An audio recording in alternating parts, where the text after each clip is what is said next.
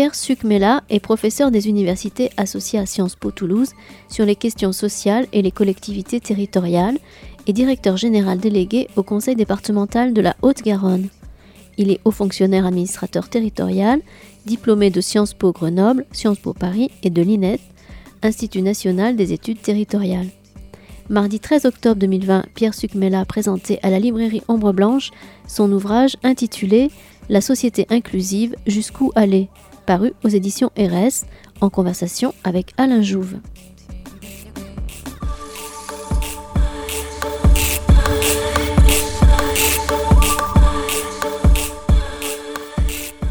Je crois qu'on peut commencer cette soirée hein, euh, euh, autour du livre de Pierre Suc Mella euh, sur la société inclusive.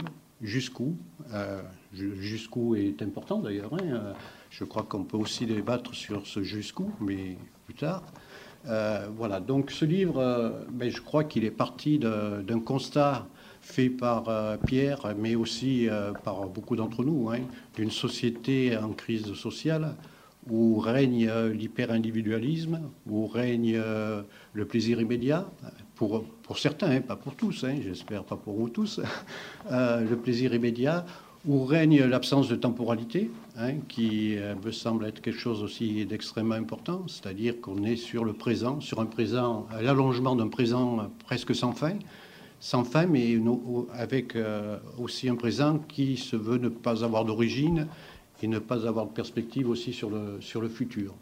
Donc euh, c'est vrai que tous ces éléments-là euh, ont poussé euh, Pierre Sucmela à s'interroger sur l'importance d'une société inclusive hein, pour effectivement changer un peu cet, état de, cet état de fait et pour proposer, proposer ainsi des, des, pistes de travail, des, champs du possible qui, je l'espère, porteront un débat auprès de, auprès de la salle. Alors moi, c'est vrai que je suis pour ma part un ancien directeur d'établissement médico-social. Euh, l'inclusion, euh, c'est vrai que je commence à prendre un peu d'âge. L'inclusion, je ne l'ai pas réellement connue. J'ai plus connu l'intégration. Mais on est passé de la notion d'intégration à celle d'inclusion. Je crois que c'est une avancée euh, relativement importante. Et voilà, donc jusqu'où aller Dans son livre, Pierre nous dit qu'on a passé la moitié du guet. J'espère qu'on pourra aller de l'autre côté de la rive, ce qui est toujours le plus difficile à atteindre. Donc, euh, ce qui m'a plu beaucoup dans, ce livre, et après je passerai euh, bien, évidemment la parole à Pierre, ce qui m'a plu, c'est que c'est aussi euh, l'éloge de, valeurs qui, qui, nous semblent absolument indispensables. L'éloge du vivre ensemble, d'une part, hein, le vivre ensemble, alors quand on parle hyper euh, individualisme, le vivre ensemble, des fois on est obligé de le chercher un peu plus, euh, de manière un peu plus abrupte, mais euh, donc c'est l'éloge du vivre ensemble, l'éloge de la recherche d'une altérité qui, pour moi, est le tremplin de toute, de toute humanité. Et puis après, c'est aussi l'éloge de d'une intensité. Hein, euh, vivre intensément, je crois qu'on peut vivre personnellement intensément, euh, comme le dit Pierre, mais euh, vivre intensément n'empêche pas de vivre en pensant à l'autre. Hein. donc l'éloge de l'attention à l'autre, et c'est vrai que dans ce livre-là, je retrouvais les idées propres à, propres Lévinas, hein, qui me semble être d'ailleurs le philosophe qui qui est le plus proche de, de, nos pensées euh, par rapport à ce qui est de l'ordre de l'éducation, du soin. Euh, donc voilà. Donc à partir de là, euh, Pierre a essayé de voir comment on pouvait concilier l'intérêt individuel avec l'intérêt collectif, et c'est tout l'intérêt, tout l'intérêt de, de, son écrit, hein, qui, bien évidemment, je l'espère, portera un débat avec vous ce soir. Je vais donc lui passer la parole pour qu'il se présente tout d'un dans un premier temps, et puis pour qu'on commence effectivement à, voir euh, ce qu'il décrit. Euh. Alors juste une chose en plus qui me semble importante, c'est que dans ce livre, il y a pour moi comme une part de rêve euh, et d'utopie, parce qu'il va très loin dans, dans ce qu'il veut mettre en place. Et cette partie de rêve et d'utopie, pour moi, est extrêmement importante, parce que sans rêve et sans utopie, il est difficile d'aller de l'avant et d'avoir des projets. Et ils sont pour moi quelque chose d'extrêmement important. Très bien, merci Alain pour cette, cette présentation de l'ouvrage, cette introduction à l'ouvrage. Alors moi je suis Pierre Sucmela, donc euh, j'ai cette spécificité d'être euh, à la fois euh, d'abord un professionnel du, monde des collectivités territoriales en charge des politiques en faveur des personnes âgées et des personnes en situation de, handicap. Donc, je suis le directeur général au conseil départemental de ces politiques publiques-là. Donc, il y a aussi la MDPH, la maison départementale des personnes handicapées, qui est dans le périmètre de mes services. Euh, et je suis également professeur des universités associées à Sciences Po Toulouse, dont j'enseigne les questions sociales et les collectivités locales, ce qui est assez spécifique, hein, du coup, d'être à la fois un, directeur général adjoint et un professeur des universités associées. Et pour en rajouter en termes de spécificité, je suis aussi parent d'un enfant en situation de handicap, donc à la fois polyhandicap euh, et, euh, et troubles du spectre autistique. Et donc j'ai aussi cette spécificité de connaître les choses de l'intérieur, du côté euh, des familles ayant une personne en situation de handicap, avec un handicap important, du coup au quotidien, évidemment en toute inclusion, vous, l'aurez compris par rapport au titre du livre, et aussi aux, éléments que je vais vous apporter ce soir, que je vais essayer de, détailler ce soir. Donc c'est de ce triple point de vue que les, réflexions se sont, ont mûri ces dernières années et euh, le, premier constat qui m'a amené du coup à vouloir euh, passer bah, à, la rédaction d'un ouvrage et euh, de, vouloir participer à un débat sur des, propositions, ça a été d'abord la, la, rencontre avec l'approche inclusive. Alors la société inclusive, on en parle tous, on l'entend partout, et ça devient presque un concept un peu creux où voilà, on l'utilise juste pour faire bien parce que ça voudrait dire euh, quelque chose d'un peu différent par rapport à euh, l'intégration qui paraît un peu dépassée euh, ou d'autres termes qui sont moins, moins à la mode. Donc du coup, société inclusive, c'est très bien. En plus, société inclusive, c'est très bien parce que ça permet de pas nécessairement dire ce pourquoi on est. Par contre, on est contre l'exclusion. Donc ça, c'est bien, ça fédère. On est contre l'exclusion. Voilà, c'est déjà une première pierre. Sauf que derrière, très vite, on peut se poser des questions. Qu'est-ce que concrètement ça veut dire? Comment on, déroule les choses? À partir du moment où on a posé le principe de société inclusive, Qu'est-ce que ça implique euh, derrière? Et c'est là que euh, moi j'ai souhaité euh, apporter des éléments beaucoup plus précis, à la fois très théoriques, mais aussi parce que je pense que c'est cet alliage des deux parties qui permettra du coup d'avancer, de faire advenir la société qui vient, aussi de m'inscrire dans des, choses très concrètes, très opérationnelles. Et du coup, ma triple casquette m'a permis, à mon avis, d'avoir ces trois dimensions à la fois.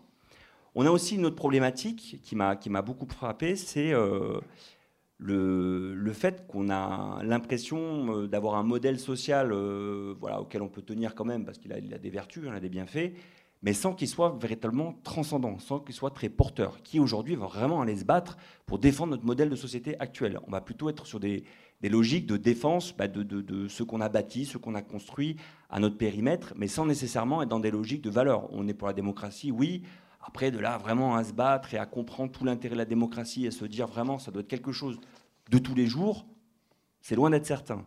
La vie économique, tous les jours, c'est quelque chose de très important pour chacun d'entre nous. La vie démocratique, ça paraît quelque chose de très éloigné. Donc on, a voilà une, difficulté et une, crise sociétale euh, aujourd'hui avec des hésitations et, euh, très franchement, euh, moi j'ai eu un peu ce moment de vertige où j'entendais tout le monde intellectuel exprimer très clairement, voilà, on a perdu tous nos repères, tout est en train de changer, c'est la crise, il y a une transformation, il faut la transformation, il faut la transformation, il faut la transformation. Et à chaque fois, en étant très attentif dans mes lectures, dans mes écoutes, eh bien, je ne trouvais pas de réponse satisfaisante. Et j'avais l'impression que c'était. Euh, alors, si, il y avait des grands débats, on retrouvait les débats du XXe siècle. C'est-à-dire, euh, voilà, ah, c'est trop libéral, ah, c'est trop conservateur, euh, il faut plus de social-démocratie. mais voilà, la social-démocratie, moi, j'y suis très attaché, mais concrètement, ça n'est plus transcendant aujourd'hui. Ça n'est plus un élément devant nous. Pourquoi? Parce qu'on est arrivé à un certain niveau de droit. il y a des choses à parfaire, mais qui ne s'inscrivent plus nécessairement dans la social-démocratie. Et donc, on arrive un peu aux limites du système actuel, avec des vieux débats qui demeurent mais sans qu'on on, voit, en tout cas c'est l'impression que j'avais et que j'ai encore, sans qu'on voit un, modèle de société intéressant qui nous permette de nous projeter dans l'avenir. Donc c'est vraiment ça, du coup, qui a, motivé euh, euh, toute la rédaction de cet ouvrage, parce que je me suis dit, euh, j'ai fait la découverte de l'approche inclusive voilà, il, y a, une dizaine d'années, et donc j'ai déjà été frappé quand j'ai compris ce que c'était vraiment l'approche inclusive, et je vais essayer de vous le détailler ce soir. Et, en plus, au fur et à mesure des années, je me suis dit qu'en fait, on avait beaucoup de choses qui pouvaient être développées, beaucoup de choses à l'état embryonnaire, et que grâce à l'approche inclusive, on pouvait, si on déroulait grandement les choses, arriver vraiment à une autre société beaucoup plus intéressante, beaucoup plus stimulante. Donc ça, ça a été un, point très fort. Et c'est là le, voilà, l'explication du titre, hein, la société inclusive jusqu'où aller. Alors ça pourrait faire penser, euh, ben, euh, peut-être qu'on en fait trop sur l'inclusion, etc. Eh bien pas du tout. Moi, mon idée, c'est qu'on en est qu'au tout début. Pour l'instant, on ne fait que des adaptations de la société actuelle en pensant un petit peu d'inclusion. Et en fait, il faut aller carrément beaucoup plus loin. Et ça, ça me semble absolument fondamental. Donc tout est parti d'une double, double, un double constat. D'abord, le sentiment de crise. Alors, le livre a été écrit avant la, crise sanitaire, hein, donc vraiment la crise sanitaire n'est que la, représentation la plus flagrante d'une situation de crise. Mais euh, bien au-delà, on, voit bien qu'on est arrivé à une société euh, bloquée, avec des ressentiments très forts. on n'a jamais eu un niveau de vie aussi euh, important, avec autant de possibilités. Hein. si on se compare à il y a 50 ans, euh, pratiquement tout le monde peut faire bien plus de choses que n'importe qui euh, pouvait le faire il y a 50 ans. Donc c'est quelque chose d'extraordinaire. On devrait être aux anges en se disant, mais quel parcours de la part de l'humanité pour arriver à, cette, à ces possibilités aujourd'hui, ces, potentialités qu'on peut développer? Eh bien pas du tout, c'est vraiment une logique du coup de, vraiment de ressentiment qui anime toute la société. Donc on a une problématique par rapport à ça. Euh, par rapport à la, nécessité de faire, euh, faire société. Il y a vraiment des très très grandes interrogations. Et ça, c'était un, premier grand constat avec euh, la formule de, Gramsci que vous connaissez certainement, qui explique que la crise, c'est quand le passé refuse de mourir et que l'avenir tarde à naître. Et ça fait des années que je rabâche cette citation parce que je pense qu'on est exactement dans cette situation-là. Et une fois de plus, on voit bien ce qu'on quitte on voit bien les limites. Je pense qu'il y a, vraiment un partage sur le fait qu'on est arrivé au bout de tout un modèle euh, social. Et dans le même temps, on ne voit pas très bien vers quoi on, peut aller. Et c'est là où euh, voilà, j'essaie de, développer des choses qui, à mon avis, sont la réponse à la triple crise qu'on traverse aujourd'hui. On a une crise démographique, avec notamment le vieillissement de la population, qui va, complètement, euh, qui va considérablement pardon, transformer nos rapports entre nous, dans les rapports entre générations. Et c'est une belle révolution, mais voilà, qui, va bouleverser beaucoup, beaucoup de choses. Pas toujours perçu positivement. Hein. On n'a qu'à voir toutes les réflexions aujourd'hui sur la Covid-19 et de se dire qu'après tout, il y a beaucoup de gens qui pensent que, bah, voilà, après tout, c'est surtout les personnes âgées qui en pâtissent et donc, euh, on n'a qu'à vivre comme on a à vivre, et puis tant pis, quoi. Hein, c'est la sélection naturelle, etc. Ce qui est quand même un, drôle de, modèle social. Heureusement, on a une approche qui ressemble déjà à une approche inclusive, qui est de se dire non, il y a des personnes, c'est peut-être des minorités, mais elles vont subir quelque chose, elles ne l'auront pas décidé, et donc c'est à nous collectivement de décider de la manière de s'y prendre pour éviter qu'elles soient exposées à ce risque. Et là, du coup, c'est vraiment un raisonnement qui est, euh, qui est assez, assez novateur, et je vais, euh, je vais y revenir. Donc on a euh, cette, crise démographique. On a la crise environnementale. On est quand même nous-mêmes, euh, espèce humaine, à l'origine du coup de la probable disparition de notre planète si on ne fait plus rien. Et c'est quelque chose de, particulièrement terrifiant. Et dans le même temps, on voit que les choses avancent, mais alors, euh, voilà, très très doucement, et, alors que c'est, je crois, assez clair qu'il faut une transformation profonde structurelle. Dernière crise, c'est la crise démocratique qui adhère complètement au système démocratique aujourd'hui. Euh, heureusement, il y a toute une partie encore de la population qui va voter. Mais est-ce qu'on est condamné euh, à chaque élection, chaque soirée électorale, de mesurer euh, le taux d'absentéisme et de se dire, voilà, il y a une érosion démocratique, de moins en moins d'adhésion au système démocratique Donc on est face à des défis immenses. Et la solution, moi, que je veux apporter et que je vois à travers l'approche inclusive, et je vais vous montrer comment je, décline toutes les, choses à partir de, de l'approche inclusive, c'est que, à mon avis, la crise démographique, c'est un donné, on doit faire avec, et il y a des potentialités, il y a bien sûr des impacts aussi très forts, mais ça fait partie des choses, euh, voilà, on n'imagine pas euh, un autre système où il s'agirait de se séparer d'une partie de la population, par exemple, donc voilà, donc ça c'est un donné. On a la crise environnementale où il y a urgence de transformation, mais on n'arrivera pas à transformer notre modèle si c'est euh, un modèle nouveau qui n'est pas porteur, si c'est nous dire il faut faire moins de ci, moins de ça, se rabougrir, se rétrécir, se restreindre, c'est pas très porteur pour qui que ce soit. Et donc là, on n'arrivera pas à emmener l'ensemble de la société vers quelque chose de nouveau. Donc il faut un nouveau cap de mobilisateur, un nouveau cap social, un nouveau cap sociétal, un nouveau modèle de société qui soit euh, certainement avec une dimension utopique, et on y reviendra certainement, mais qui soit un modèle vers lequel tendre et qui soit porteur pour entraîner des transformations. Il faut une vision pour savoir vers quoi on, peut aller, et c'est ça qui nous permettra du coup de, de dépasser toutes les résistances naturelles et normales au changement. Ça, j'en suis, absolument convaincu. Et c'est là où il faut apporter une nouvelle manière, une nouvelle vision de, la manière de, vivre ensemble. Alors, sur ces, sur ces aspects-là, voilà, c'est vraiment l'approche inclusive qui, à mon avis, la bonne approche pour pouvoir avancer. C'est la bonne approche, mais c'est vrai que ça demande de transformer certains repères. Hein, et c'est ces repères-là que, euh, alors que ce que je trouve intéressant, c'est que pour transformer ces repères, il ne faut pas non plus être dans le jugement négatif des, personnes. Euh, ce que je veux dire par là, c'est euh, ce que vous dites très bien dans, votre livre, hein, c'est-à-dire que ces transformations-là ne peuvent passer aussi que par l'épanouissement personnel des personnes qu'on veut, veut faire évoluer. Hein, et que c'est l'intensité de leur vie est quelque chose d'extrêmement important pour arriver au but qui est fixé. Alors, il y a vraiment une dimension euh, fondamentale, en effet, au niveau du rapport à l'individualisme. Alors, on a essayé, ou plus exactement, mon épouse a parfaitement réalisé du coup euh, une facilitation graphique pour essayer de résumer les grandes idées. Malheureusement, je ne sais pas si vous voyez euh, très très bien, et donc je vais me concentrer plutôt sur cette partie de, transformation des points de repère pour l'individu contemporain. Je, les appelle comme ça, parce qu'à mon avis, il y a trois grandes problématiques auxquelles l'humanité a toujours fait face, mais d'une certaine manière, en plaçant le, curseur quelque part, et désormais, on peut peut-être voir les choses autrement, différemment. Alors, première grande problématique, c'est le rapport entre individu et groupe. C'est fondamental.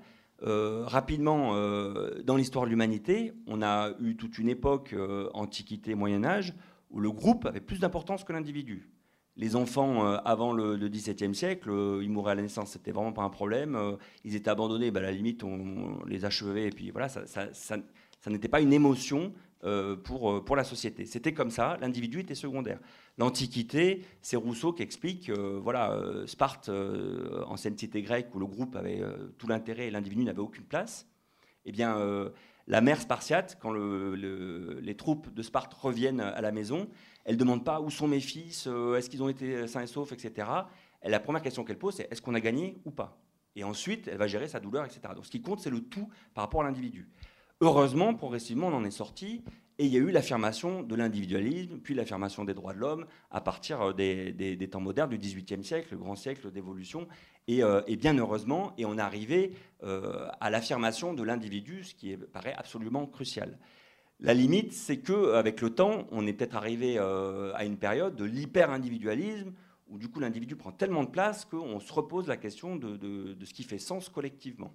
Et donc, une des grandes problématiques, c'est cet arbitrage entre intérêt individuel, en quoi je pense à mon intérêt d'abord à moi, et c'est fondamental. L'idée, c'est pas de s'oublier non plus, et c'est là que l'individualisme a aussi une valeur très positive, et qu'il ne faut pas juste le, rejeter. Mais l'individualisme seul, évidemment, pose problème parce qu'il ne permet pas de, faire du collectif. Et donc, en général, on a, eu, plutôt un questionnement qui est l'arbitrage. Où est-ce qu'on place le curseur entre intérêt individuel et intérêt collectif Et là, on a une réponse nouvelle qui est euh, l'approche inclusive. Et je vais le, détailler. D'abord, je vais continuer sur les deux autres grandes problématiques. Les deux autres grandes problématiques, elles sont sur le rapport au temps. Qu'est-ce qui fait, qu'est-ce qui est notre référence quand on euh, vit tous les jours dans notre culture, dans nos représentations? Là aussi, si on fait rapidement un retour dans l'histoire, on a le temps de l'Antiquité.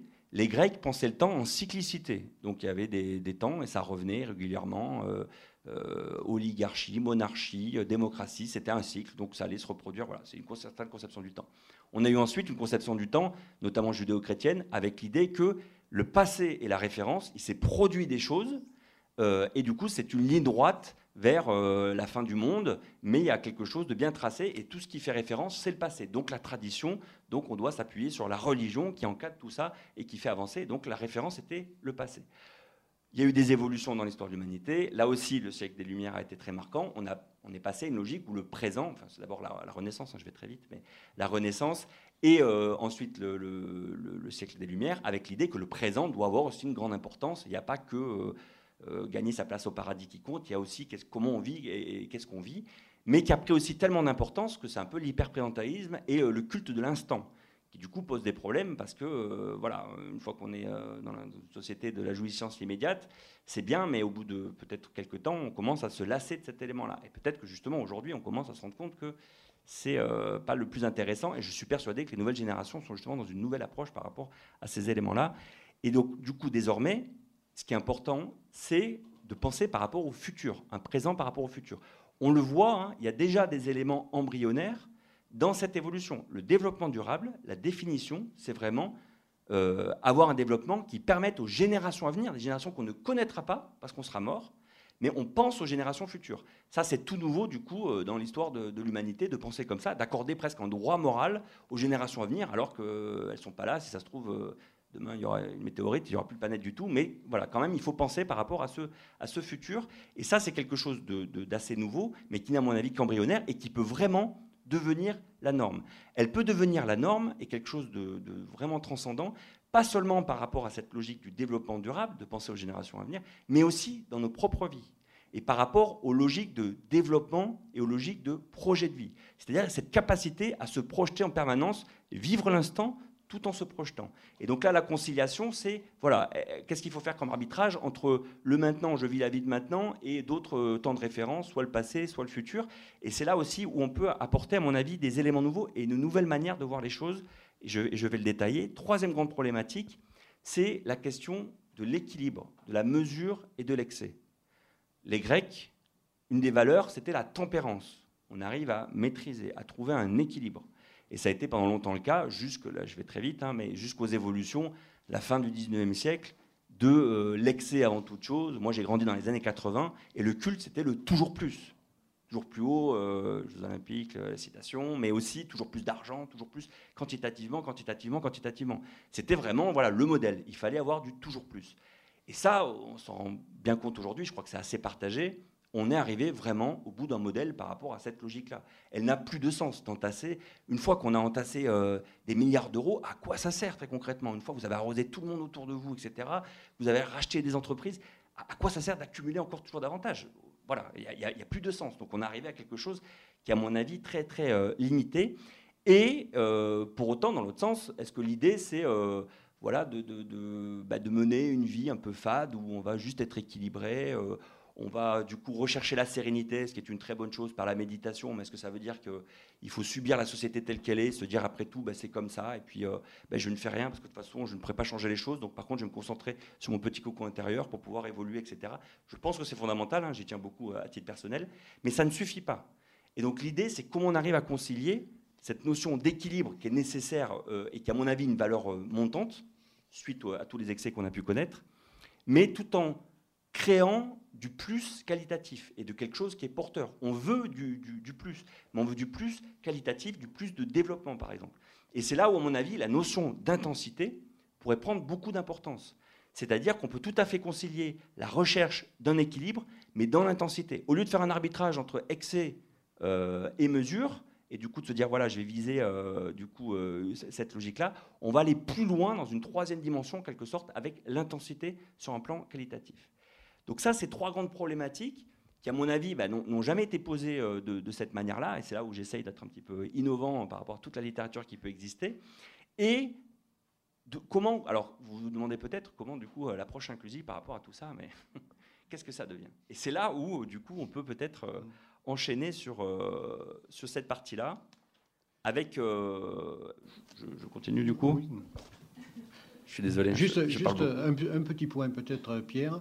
Euh, je crois qu'un curseur qui a aussi euh, évolué, c'est celui de, celui de la norme.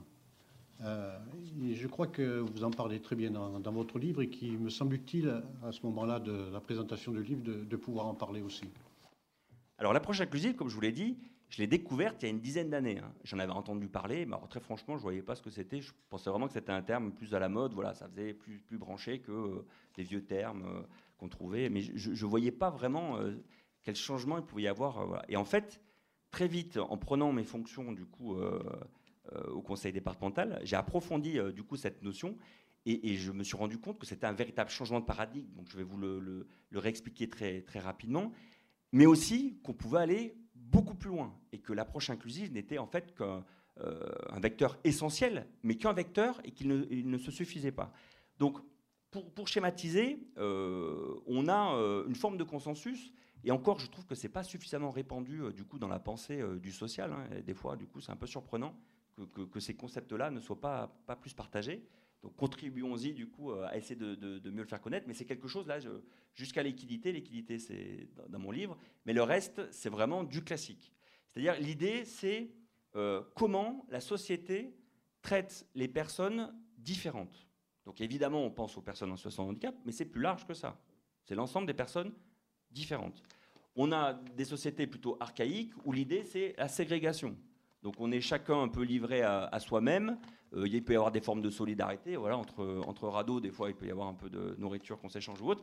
Mais c'est un peu chacun est livré à soi. Voilà. Ça, c'est des modèles qui, heureusement, ont été, euh, ont été dépassés. Et on a eu une grande tendance émergente au XVIIe siècle. C'est ce que montre notamment Michel Foucault dans la manière de concevoir l'écart à la norme. Autant avant, on pouvait être, euh, par exemple, un fou euh, voilà, et complètement du coup à l'écart à la norme, mais on avait une certaine place, y compris au Moyen Âge et dans des sociétés de ce, type-là. On avait quand même une place. À partir du XVIIe siècle, il y a ce que Foucault appelle le grand renfermement, c'est-à-dire qu'on va commencer à catégoriser qui est normal et qui ne l'est pas. Et ça, c'est fondamental parce que ça vient impacter considérablement la manière dont on se représente les choses aujourd'hui, jusqu'à l'intégration. Alors heureusement, entre le XVIIe siècle et le XXe siècle, il y a eu des grandes évolutions où on s'est dit quand même solidarité par rapport aux personnes en situation de handicap, par rapport aux personnes âgées, par rapport à tous les, publics dits vulnérables. Et donc, on a eu cette grande loi de 1975 qui a posé la notion d'intégration, c'est-à-dire les personnes qui, euh, sont, euh, ont un écart à la norme, il faut pouvoir leur apporter des aides spécifiques.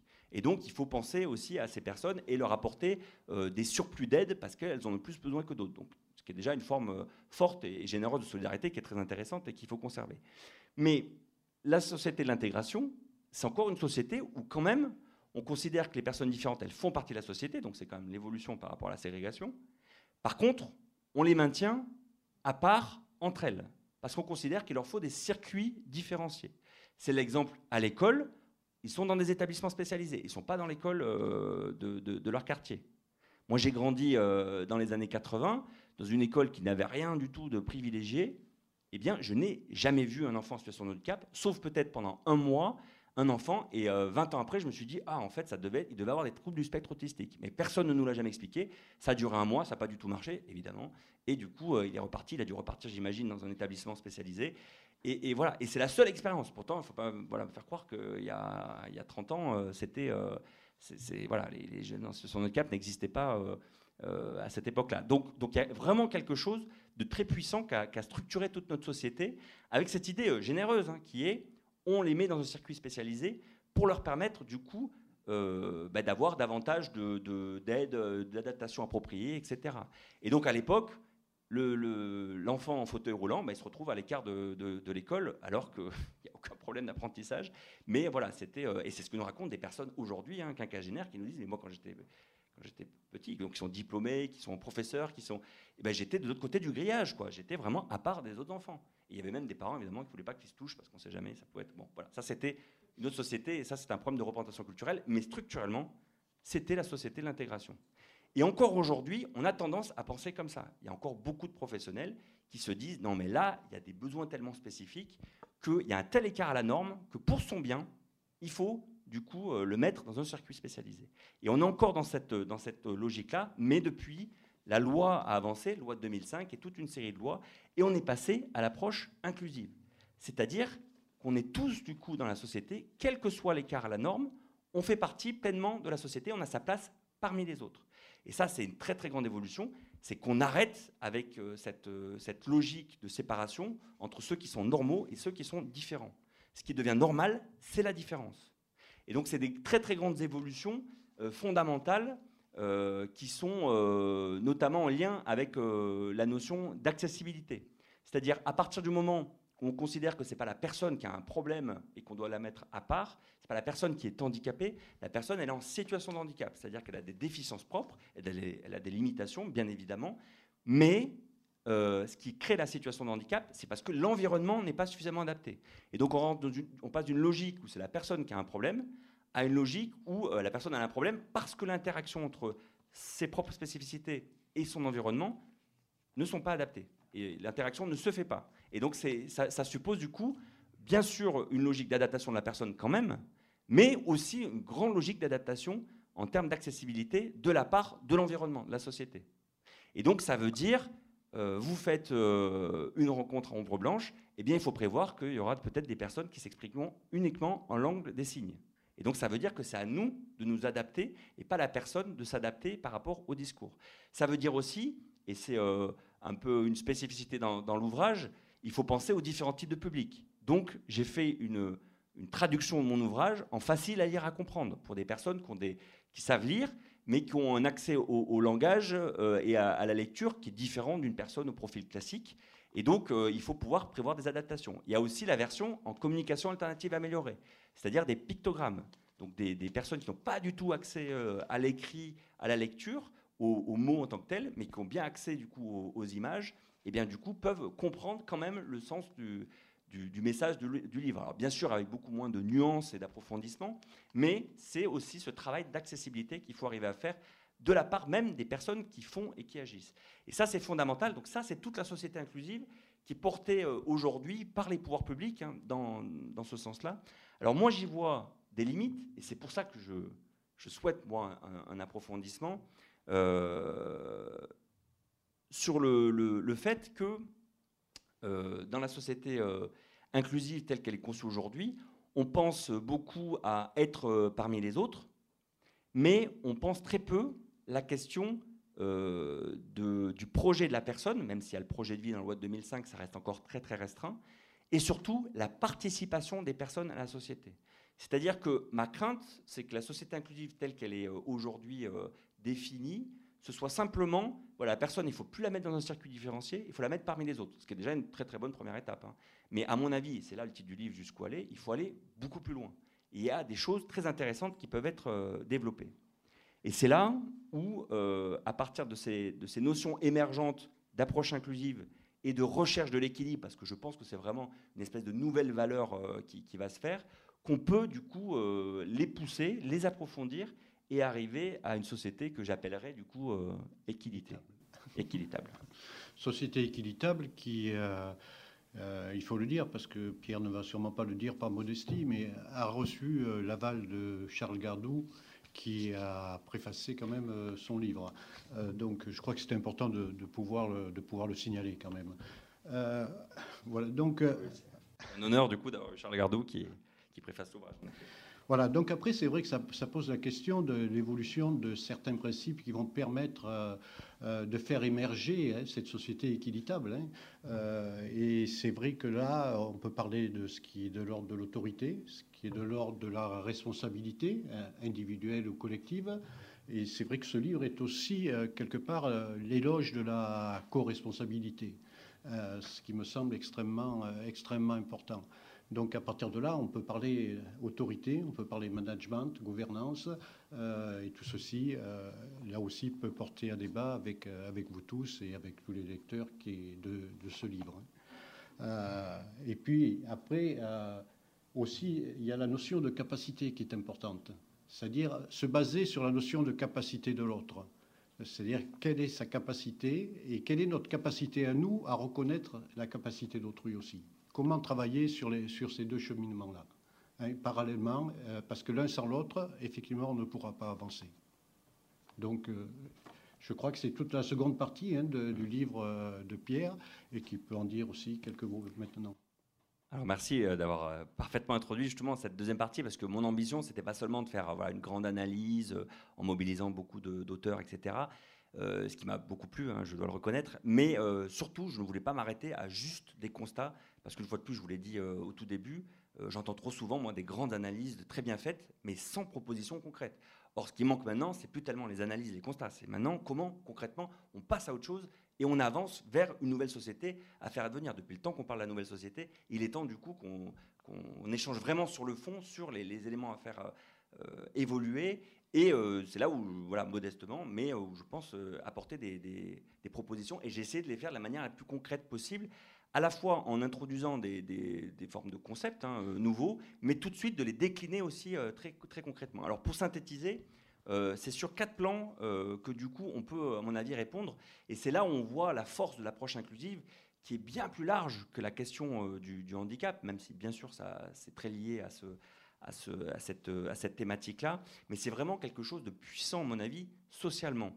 Sur quatre plans, Le premier, c'est déjà dans la relation de pouvoir, la relation sur entre les personnes, le pouvoir sur les autres.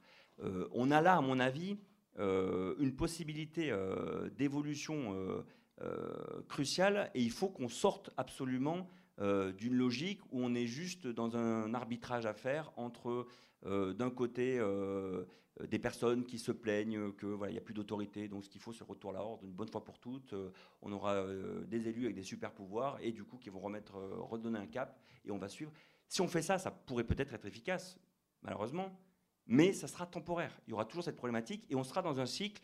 Euh, papa ou maman décident de quelque chose, les enfants euh, suivent dans un premier temps, puis se rebellent, puis on change de papa et de maman pour pouvoir avancer. Et ça, c'est voilà, à mon avis quelque chose qui n'est pas très porteur.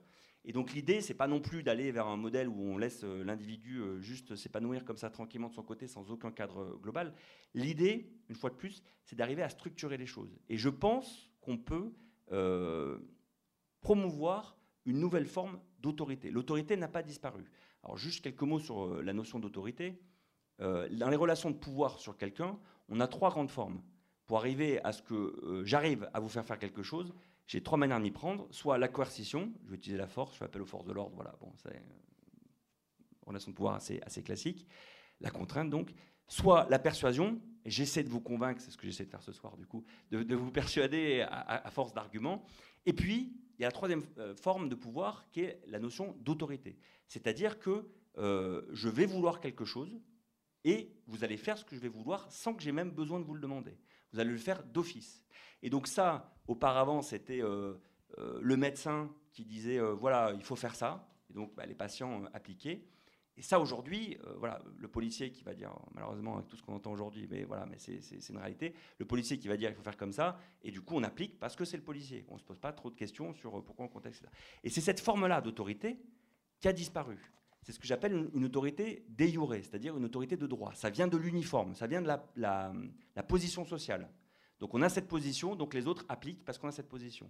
Et ça aujourd'hui on le voit bien, on le voit bien euh, pour des médecins par exemple, c'est plus possible euh, de simplement s'en tenir à voilà, le diagnostic c'est ça, il faut faire ça, et maintenant vous patients vous allez faire ça. Si on fait ça, ça bloque tout de suite. Les patients veulent en savoir plus, se, renseignent, ont des informations, etc. Alors est-ce que c'est négatif pour autant? Est-ce que c'est la fin Est-ce que c'est la chienlit? Euh, Parce que du coup il n'y a plus euh, cette autorité déjurée. Eh bien je ne pense pas parce qu'il peut y avoir une autorité de facto. C'est-à-dire que la grande différence maintenant, c'est que cette autorité, l'autorité peut encore advenir, mais elle va advenir à partir de choses démontrées. C'est-à-dire qu'on a démontré un certain nombre de choses au préalable, ça nous fait gagner une sorte de confiance de la part des autres qui, du coup, vont vous faire confiance et vont pouvoir avancer. Alors c'est bien sûr beaucoup plus compliqué pour euh, avancer euh, tous les jours, mais c'est ô combien plus puissant. Et dans le management, typiquement, c'est exactement ce qu'on recherche. Quand on dit euh, il faut des leaders porteurs de sens, on attend des personnes qui sont capables, par leur vision, d'entraîner les équipes, mais de les entraîner par adhésion, pas par la contrainte, par la sanction ou euh, en permanence par la persuasion, même s'il faut quand même aussi pas mal de persuasion, bien, nécessairement. Parce qu'on sait que ce modèle d'autorité classique a disparu. Et moi, j'en suis plutôt content. Je pense que ce n'est pas le bon modèle, euh, y compris parental, y compris on le retrouve dans toutes les formes d'autorité. Par contre, il faut faire la promotion de l'autorité euh, de facto et s'accorder sur le fait que voilà, certaines personnes ont quand même une autorité et qu'il faut les suivre. Et c'est ça qui est du coup intéressant par le débat, par la délibération. Donc ça, c'est une première euh, forme du coup d'évolution au niveau du, pouvoir. Après, je fais d'autres propositions, je vais passer plus vite, mais par rapport aux, élus, il y a un moment donné, on a une hyper-personnalisation. Euh, on n'a qu'à le voir pour les présidentielles. Enfin voilà, en 2022, on est en 2020, on pense déjà à qui va faire est-ce qu'à un moment donné, les projets sont pas plus intéressants quand même et les idées que les, personnes? Mais bon, on est, on est sur ce culte du coup de l'individu, donc on pense à un individu. Eh bien, je pense qu'on peut sortir aussi, là, comment concrètement en sortir? C'est euh, par une fin du cumul dans le temps, cumul des mandats. Moi, je suis contre la, fin du cumul euh, à un instant T. C'est-à-dire que je pense que c'est plutôt bien d'avoir un député maire. Il sera beaucoup plus puissant pour le territoire. Mais bon, passons, pour y revenir si vous le souhaitez. Voilà. Par contre, dans le temps, voilà, une fois qu'on a fait deux mandats sur une même chose, des mandats de, de 5 ans ou 6 ans, ben voilà, on a, soit on a démontré ce qu'on avait à démontrer, soit on, passe à autre chose et on laisse la main à d'autres personnes. Donc ça, je pense que c'est crucial. Mais qu'est-ce qui se passe? Le problème, c'est que si on se contentait de même un seul mandat, ça paraît bien comme ça, peut-être sain. la, limite, c'est que du, coup, vous donnez le pouvoir, tout le pouvoir à l'administration. Et je suis un peu bien placé pour le savoir, du coup, parce que si vous changez d'élu très régulièrement, les élus ben, ne, connaissent pas nécessairement le fonctionnement, et du coup, vous avez la main côté euh, pouvoir. Donc pourquoi pas côté administration, je veux dire. Pourquoi pas Mais du coup, on est une technocratie. à ce moment-là, ça sert à rien de, se gargariser avec une démocratie locale, etc. Si on veut vraiment une démocratie avec des élus, eh bien du coup, il y a une possibilité de fin de cumul dans le temps et aussi euh, d'éviter qu'on ait des, élus complètement nouveaux qui, découvrent les choses, c'est la notion de binôme. Et ça, je pense que c'est quelque chose qu'on peut généraliser à tous les niveaux, y compris dans le management, y compris même à l'école, pour pouvoir justement accompagner les, profils euh, qui s'écartent de la norme. Donc la notion de binôme, c'est-à-dire des personnes, une personne qui occupe la fonction, mais qui en même temps qu'elle est élue, à quelqu'un avec, euh, avec euh, une personne, avec elle, pour pouvoir euh, du coup diriger. C'est par exemple un peu le modèle présidence des États-Unis, vice-présidence des États-Unis. Mais avec l'idée vraiment que si c'est le même camp qui est réélu, c'est le vice-président automatiquement qui va prendre le pouvoir. Et c'est déjà acté en quelque sorte, ce qui permet de faciliter les choses. Et on pourrait imaginer la même chose dans le management, on pourrait imaginer la même chose à beaucoup de niveaux. Donc ça, c'est la partie pouvoir sûr. Euh, à partir de cette nouvelle approche du coup de, l'individu grâce à l'approche inclusive, on a cette émergence possible sur ce champ-là de l'autorité et de, la sphère euh, décisionnelle politique. On a aussi euh, une grande évolution possible sur le vivre ensemble. Donc vous l'avez compris, tout l'enjeu, c'est comment on arrive à, permettre l'émancipation individuelle, l'émancipation de soi qui reste fondamentale, mais comment on la concilie avec un vivre ensemble. Et c'est là tout, l'enjeu, et à mon avis, on a des, des possibilités là aussi intéressantes. Si on est dans une approche inclusive, ça veut dire qu'il euh, faut absolument déjà développer une capacité d'adaptation aux besoins d'autrui. Donc ça veut dire déjà qu'il faut qu'on valorise dès le plus jeune âge cette logique euh, tournée vers autrui et cette logique collective. Pourquoi? À l'école, dans les plus jeunes âges, bien sûr il faut apprendre à apprendre et c'est fondamental, mais pourquoi on ne développe pas plus les compétences collectives? On, le voit, il y, a des, enfants qui pourraient aussi s'épanouir dans cette logique-là, et du coup qui pourraient euh, grandir en, prenant euh, soin du groupe. Euh, professionnellement, on est tous amenés à travailler en général dans un groupe ou dans des partenariats, même si on est entrepreneur individuel, on est tout le temps en partenariat. Et donc il y a toujours une logique nécessairement de groupe. C'est très rare les fonctions, on est complètement coupé du monde, on fonctionne tout seul. Or, c'est vrai qu'on est éduqué pour la performance individuelle. Pourquoi on n'a pas aussi une performance collective? Je, provoque parce que je ne pense pas qu'il faille aller vers la performance. Mais vous voyez, euh, pourquoi on ne pense pas cette, cette logique-là? Donc ça, il y a quelque chose de fondamental. Évidemment, il faut aussi le développer dans le sens de euh, la capacité euh, d'adaptation aux besoins d'autrui. On a aussi un élément crucial, c'est de développer une nouvelle forme de tolérance. Si on est dans une société inclusive, ça veut dire qu'en effet, il y a des personnes qui ont un écart à la norme, et ça veut dire qu'il y a des personnes qui peuvent avoir un comportement qui ne rentre pas dans la norme. Est-ce que ça veut dire qu'il faut faire disparaître la norme? Bien sûr que non. Il nous faut quand même des normes pour euh, qu'on puisse fonctionner euh, tous ensemble. Si on a chacun notre norme, on n'arrivera pas à fonctionner ensemble, même si euh, on voilà, n'a aucune déficience ni aucune limitation. Enfin, aucune façon de parler.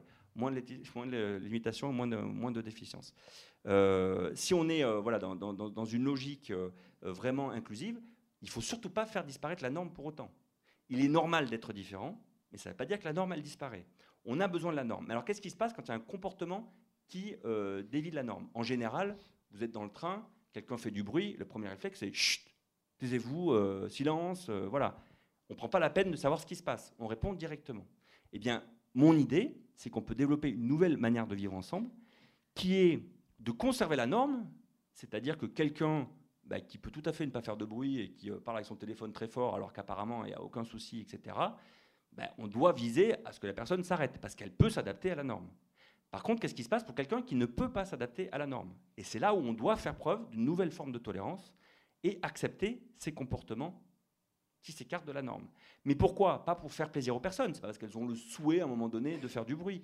C'est pas parce que euh, voilà, on va être laxiste c'est vraiment qu'on va d'abord prendre le temps, et c'est beaucoup plus compliqué, mais là aussi ô combien beaucoup plus intéressant dans la vie sociale, de prendre le temps de comprendre ce qui se passe. Pourquoi la personne se comporte comme ça, et du coup de s'adapter en fonction. Et donc là, ça change absolument tout dans les rapports sociaux. Exemple typique, il y a quelques jours, je prends une rue, des ouvriers se garent, ils, se garent sur le côté, mais ils se garent mal, et du coup, je ne peux pas passer.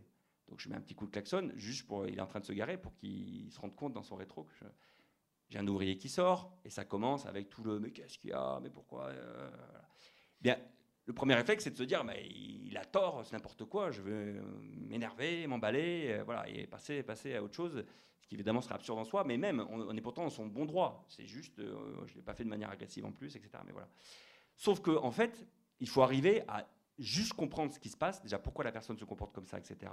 Et à poser les choses. Et c'est là où, par exemple, la communication non violente est fondamentalement intéressante parce qu'elle permet du coup d'aborder les choses euh, vraiment différemment. Donc il faut être euh, suffisamment serein et reposé hein, pour pouvoir le faire. Mais quand on peut le faire, c'est fantastique. Et du coup, en s'y prenant de cette manière-là, la personne a tout de suite baissé d'un cran, etc. J'ai simplement expliqué quelle était ma problématique. Du coup, tout, est, rentré dans l'ordre et on a pu continuer et avancer sur autre chose. Mais imaginons que ce soit quelqu'un qui est trouble du spectre autistique ou, autre. Bah, du coup, voilà, c'était à moi de m'adapter encore plus fortement. Et du coup, peut-être même euh, si j'en avais la possibilité de rebrousser chemin, prendre une autre rue, parce que ça aurait posé problème à la personne qui, a des troubles du spectre autistique. Enfin, voilà. Je suis un peu provocateur. Et dans le livre, je vais assez loin en disant les concerts de musique classique, la norme, ça devrait être ouvert à tous et de permettre de faire du bruit pour les personnes qui ne peuvent pas faire autrement. Celles qui peuvent faire autrement, on peut euh, les accompagner, leur demander mais pourquoi vous faites ça, etc. Et puis les sortir si euh, manifestement ils le font volontairement, parce qu'il faut quand même aussi ce, rappel à la rigueur. Et par contre, et que l'exception, ce soit le, concert vraiment sans aucun bruit, parce qu'on peut comprendre aussi que pour écouter pleinement la musique, il ne faut aucun bruit. Mais vous voyez, voilà, c'est un peu provocateur parce que ça va assez loin, mais je pense qu'on peut arriver à cette logique-là et à cette nouvelle forme de, tolérance. Et on voit à quel point ce serait épanouissant pour tout le monde pour nous-mêmes d'abord, et aussi pour les autres personnes, et vous imaginez le vivre ensemble qui en ressort derrière. Et ça concilie pleinement émancipation individuelle et, euh, euh, et, approche collective.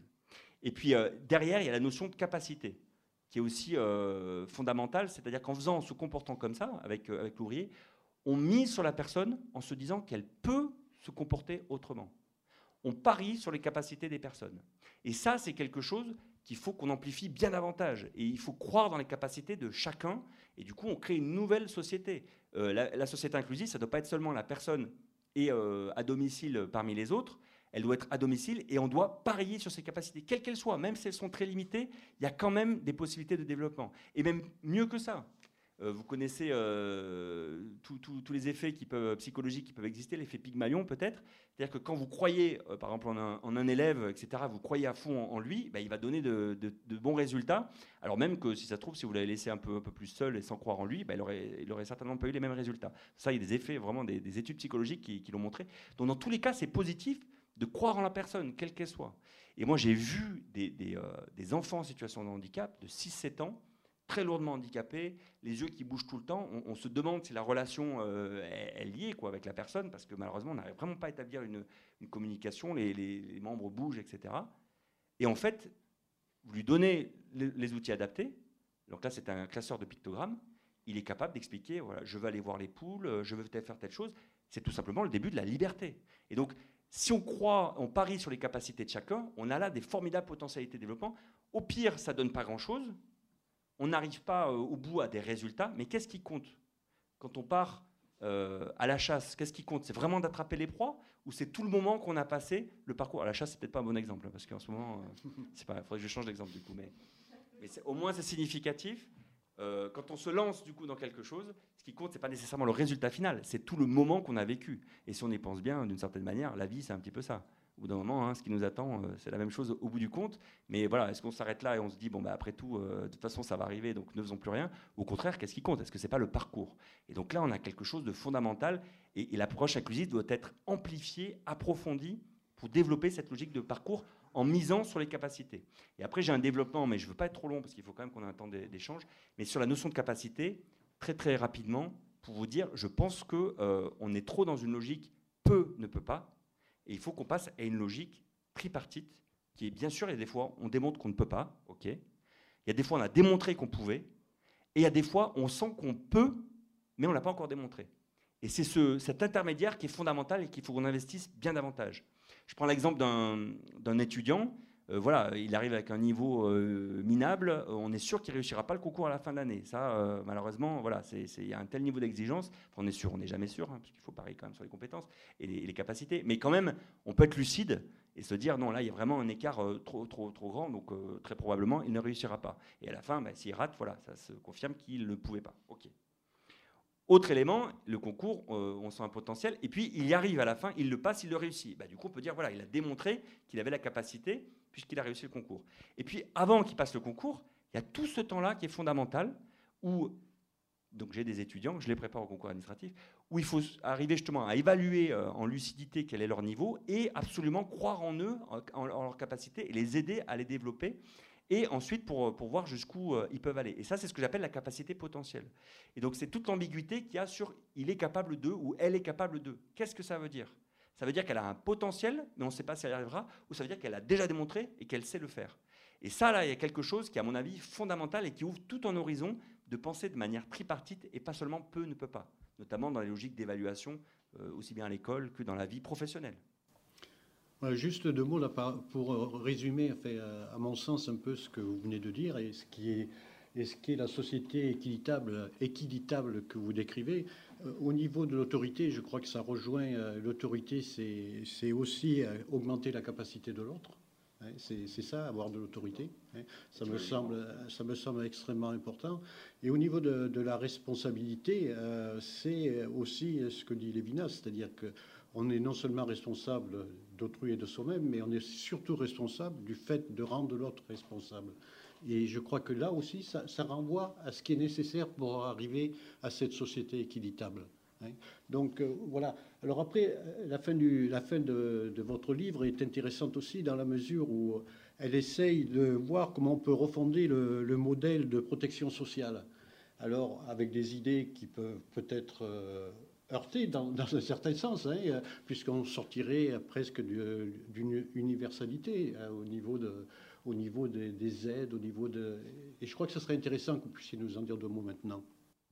Alors, sur, cette partie-là, euh, c'est vrai que voilà, je fais des propositions en termes de transformation de notre modèle euh, social, en, tenant compte justement de cette nouvelle relation de pouvoir, donc vous l'avez compris, plus égalitaire. On n'est plus dans une logique d'un au-dessus, au-dessous, mais une logique égalitaire qui n'empêche pas l'autorité.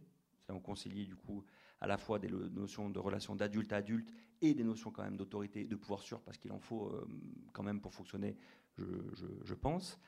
Euh, il y a euh, cette évolution sur la notion de capacité, cette tolérance au vivre ensemble. Et il y a aussi des propositions euh, donc sur le modèle vraiment d'organisation sociale à deux niveaux. À mon avis, la société doit être bien plus partie prenante du coup de, la vie collective. Hein. C'est-à-dire que je donne l'exemple tout bête, mais voilà, si chacun, quand on voyait un, carton dans la rue euh, le ramasser le mettre à la poubelle, on aurait beaucoup moins peut-être d'impôts à payer sur euh, tous les frais de ramassage des ordures, etc. Donc et ça commencerait du coup sur, des aspects de, cet ordre-là. Euh, et ça, exemple typique le week-end dernier, en vélo sur une piste cyclable, je, passe, je vois un carton en plein milieu, je me dis je vais m'arrêter, je vais l'enlever quand même, ça gêne tout le monde. Je me suis dit non, je, savais que j'allais revenir une heure ou deux heures après, je, je vais voir dans l'autre sens qu'est-ce qui se passe Est-ce qu'il a été enlevé ou pas? Je reviens, et le carton exactement à la même place. Alors que c'était un dimanche, donc tout le monde, c'était le long du canal du Midi, donc tout le monde, tout le monde passe.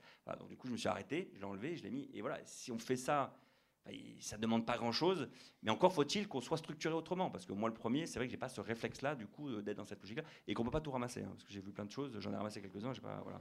Et à un moment donné, on est à Toulouse, euh, faut, voilà.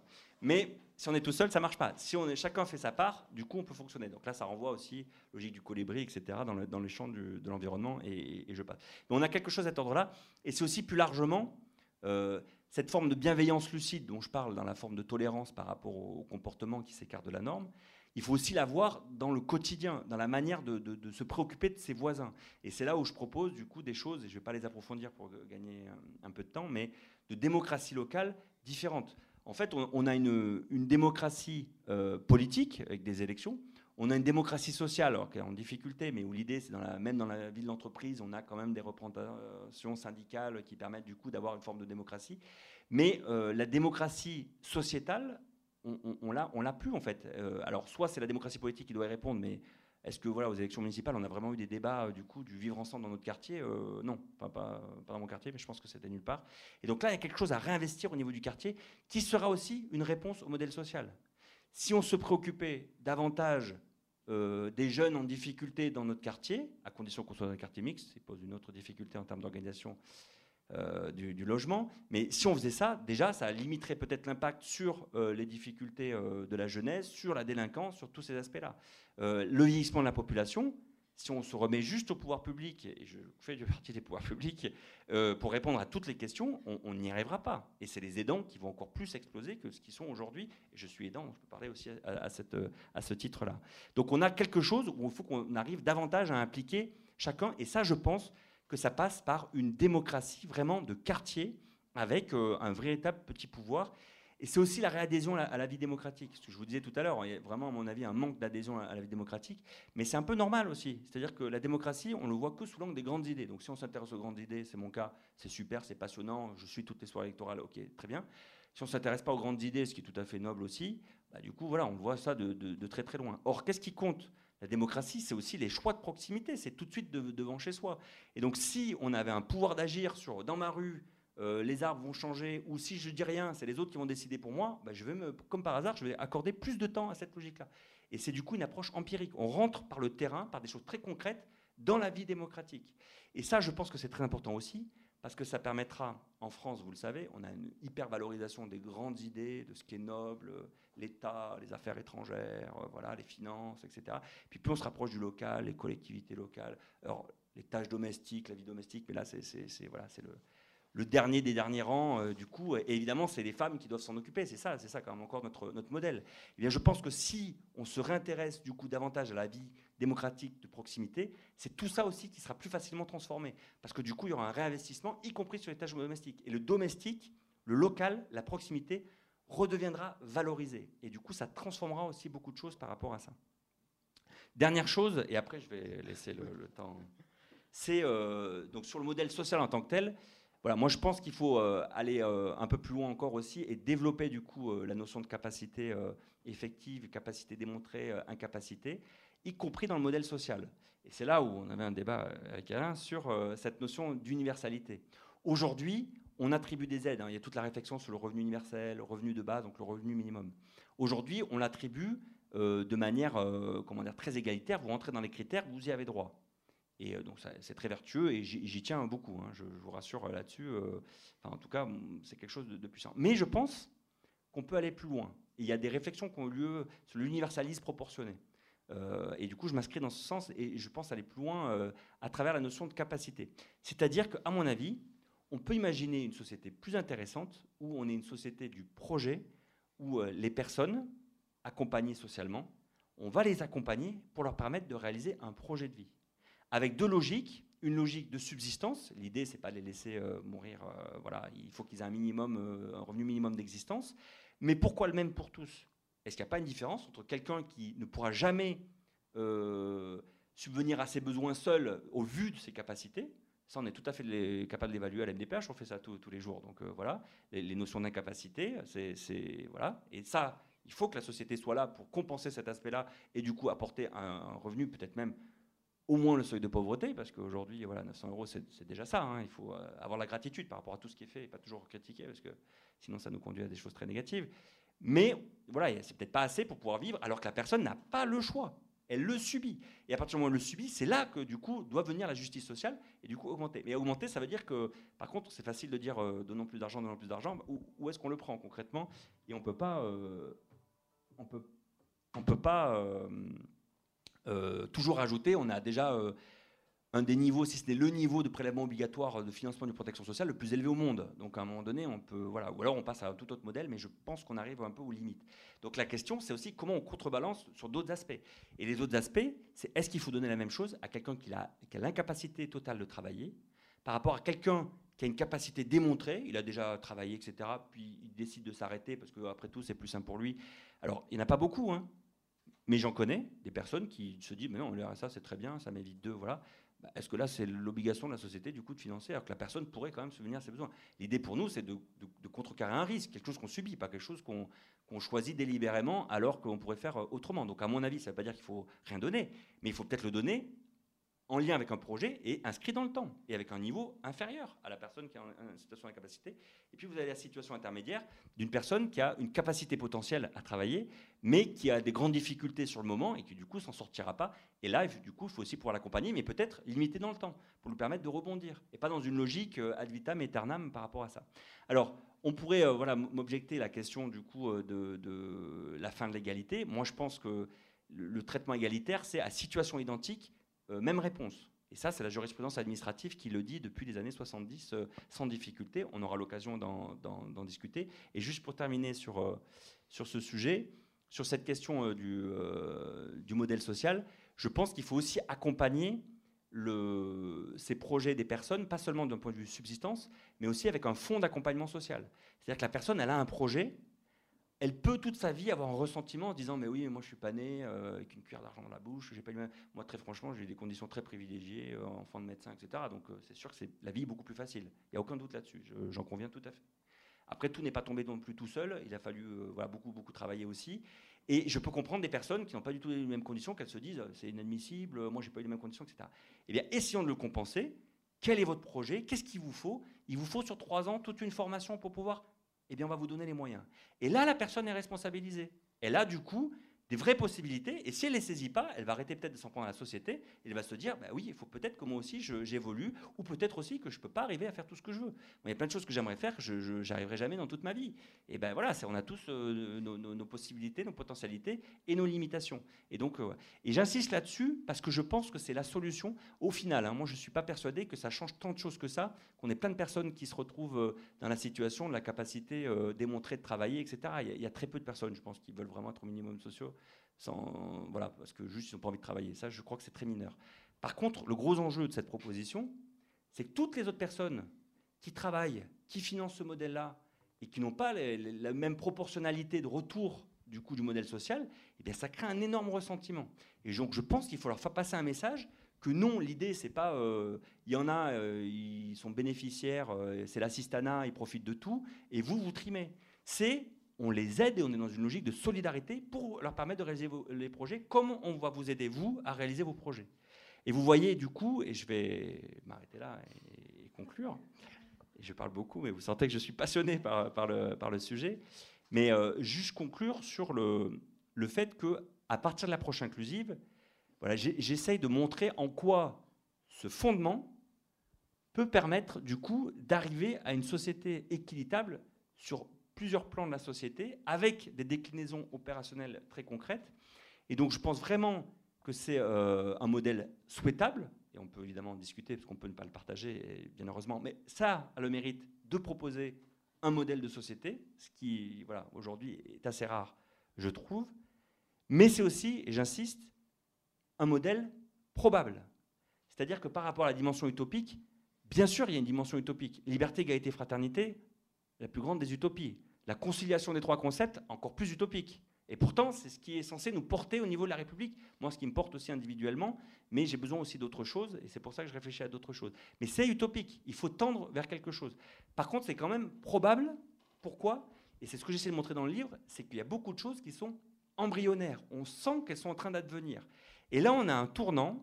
Soit on les encourage et on fait pousser euh, ces graines pour qu'elles donnent euh, tous leurs fruits, Soit ben, on passe à autre chose, on attend, et ce qui risque de nous arriver, c'est un modèle qui sera euh, certainement probable la démagogie totale, et euh, à mon avis pas du tout souhaitable.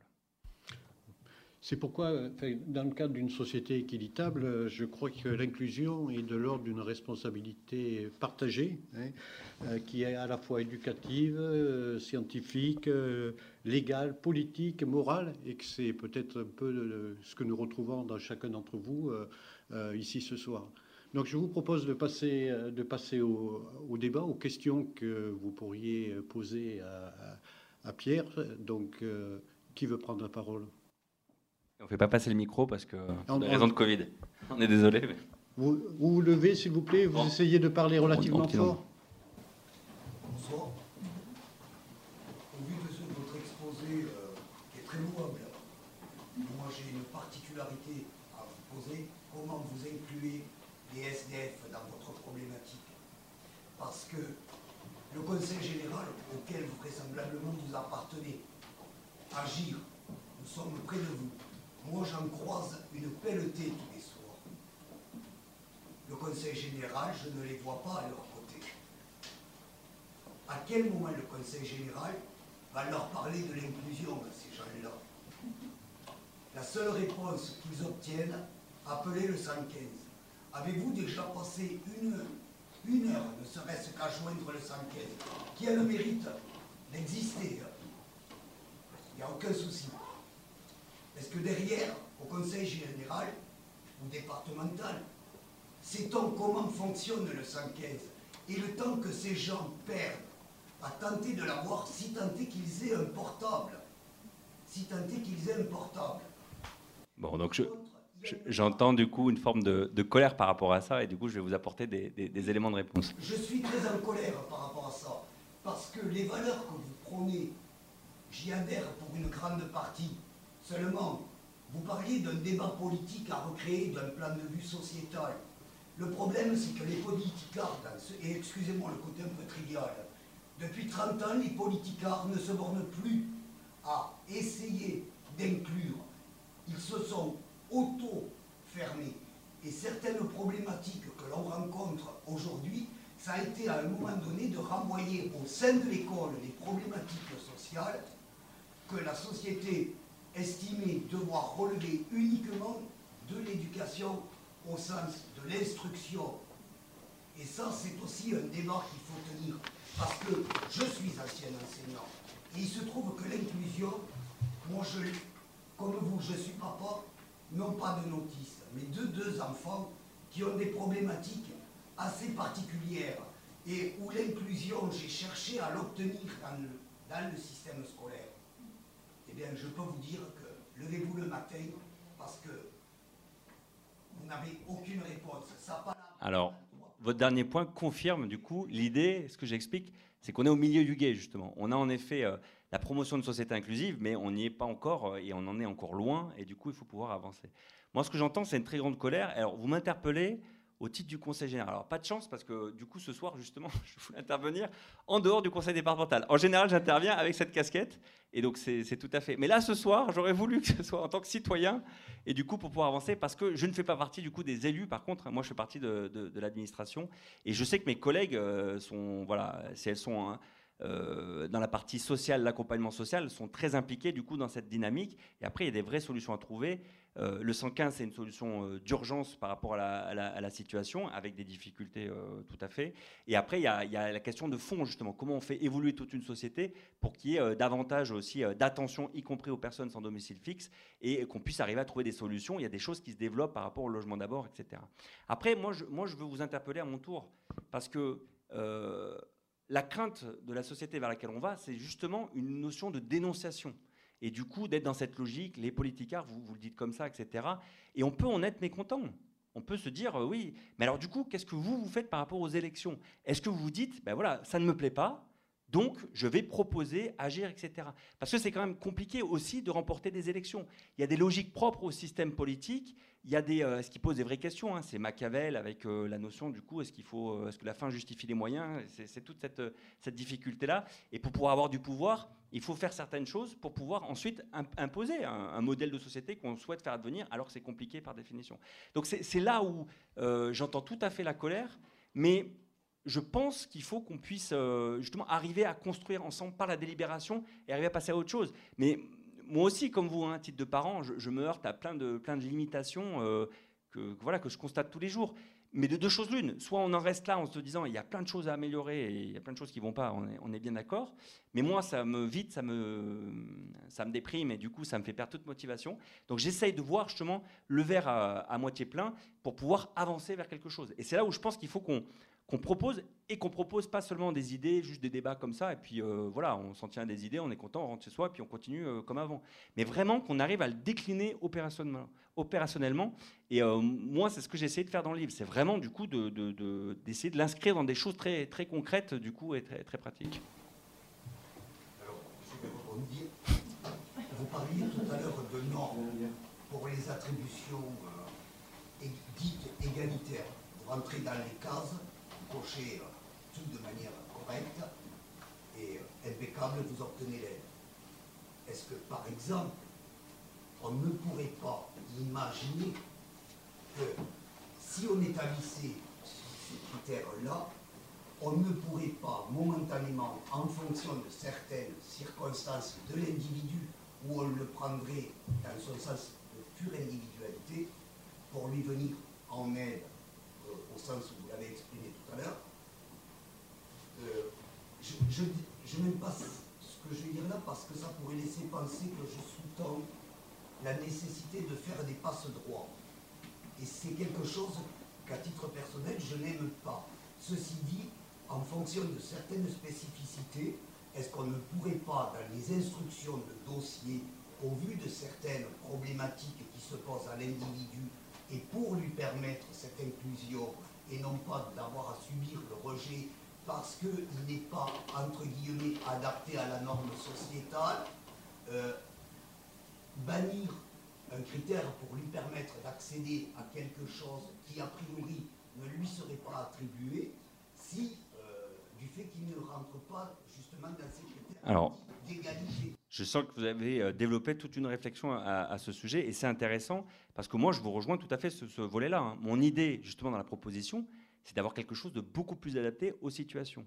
Mais il y a un autre volet, et là peut-être qu'on n'est pas sur la même, euh, logique, c'est que euh, ça suppose aussi d'accepter le verdict. Parce qu'aussi, on peut voilà, considérer que nous, on est dans telle situation, que la société évalue autrement, elle peut se tromper la société, mais à un moment donné, il faut se ranger à ce verdict, parce que sinon, on peut rien construire. À condition, et c'est là où il y a la justice sociale et les débats entre légalité et légitimité, à condition qu'on ait la capacité d'avoir une, une, action individuelle ou collective pour pouvoir peser sur le cours des choses. Et c'est là où c'est fondamental, et c'est la différence entre euh, résister euh, sous pétain et s'opposer à la légalité, parce que là, il faut le faire, parce qu'on n'a pas la possibilité, du coup, sinon de transformer le système. Par contre, dans un système où on a la possibilité de transformer le système, là, du coup, on doit se ranger au verdict des autres. Et ça, je crois que c'est fondamental, parce que, euh, là, je ne dis pas que c'est votre cas, monsieur, hein, j'en profite pour, du coup, aborder un autre point. Parce que, parce que je pense qu'il y a une ligne rouge. Moi, j'ai entendu des choses euh, où voilà, il y avait vraiment le culte de mais non, mais euh, si on sent que c'est juste, ben on a, on a qu'à le faire. Quoi. Puis voilà, c'est que la loi est injuste. Et si on fait ça, c'est complètement fini. Il n'y aura plus de société, c'est très clair. Et c'est quand même affolant. Hein. C'était des propos euh, sur France Inter, voilà, à 8 h du matin. Donc c'était quand même assez, assez, assez interpellant. Mais du coup, je suis passé à une autre, à une autre idée. Mais il y avait monsieur qui voulait parler. Bah, oui, peut-être pour faire un petit peu essayer de, lier entre l'intervention de monsieur et ce que vous du côté de euh, bah, peut-être d'un sens à la participation à la vie en société par la participation. Vous évoquiez l'échelle du quartier. Euh, mais la mesure que vous proposez par rapport à quand même quelque chose qui existe un petit peu déjà hein, par rapport aux différentes formes d'allocation, on a quand même un niveau d'allocation pour les personnes en situation de handicap qui est différent évidemment euh, du RSA. Donc on a déjà clairement une adaptation, mais vous, si, j'ai bien compris, euh, ce que vous proposez, ça serait une conditionnalité du RSA hein, à euh, le fait de réaliser un projet. Bon, il me semble que c'était déjà inscrit finalement ça dans le texte du RMI initial, et puis on parle des, variétés d'interprétation finalement. La non mise en œuvre ou la mise en œuvre aléatoire.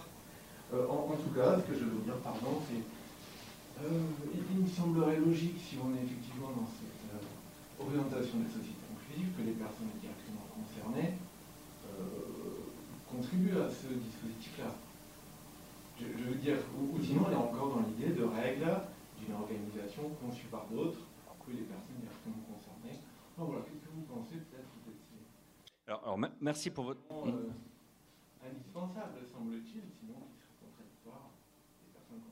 Exactement. Merci pour votre intervention, parce qu'il y, a deux grandes idées euh, forces.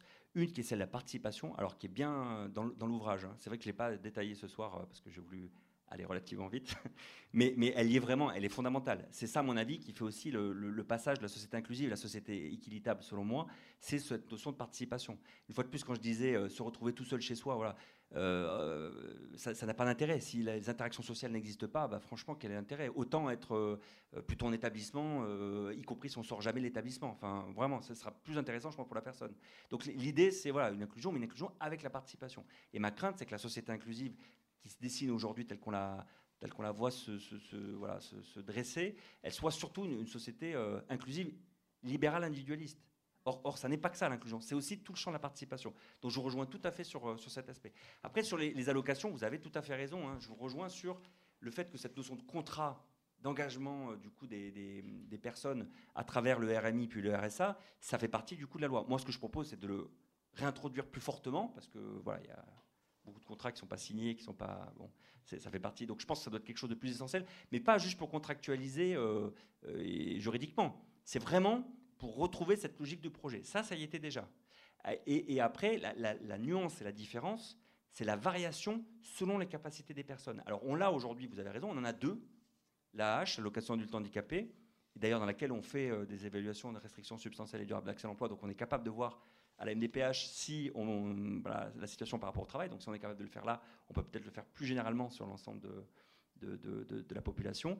C'est après la catégorisation au sein du RSA, où du coup il y aurait des différenciations selon les, selon les situations en fonction des capacités. Et ça, par contre, sauf erreur de ma part, c'est radicalement nouveau. C'est-à-dire qu'il n'y a, a, pas eu de proposition, enfin, ou j'en connais les connais pas, mais il n'y a, pas dans le débat en tout cas sur l'universel et des, éléments récents. Et je serais ravi du coup d'apprendre qu'il y a eu déjà des, propositions dans ce sens, mais à ma connaissance, ça n'a jamais été euh, proposé. Or, c'est l'universalisme proportionné.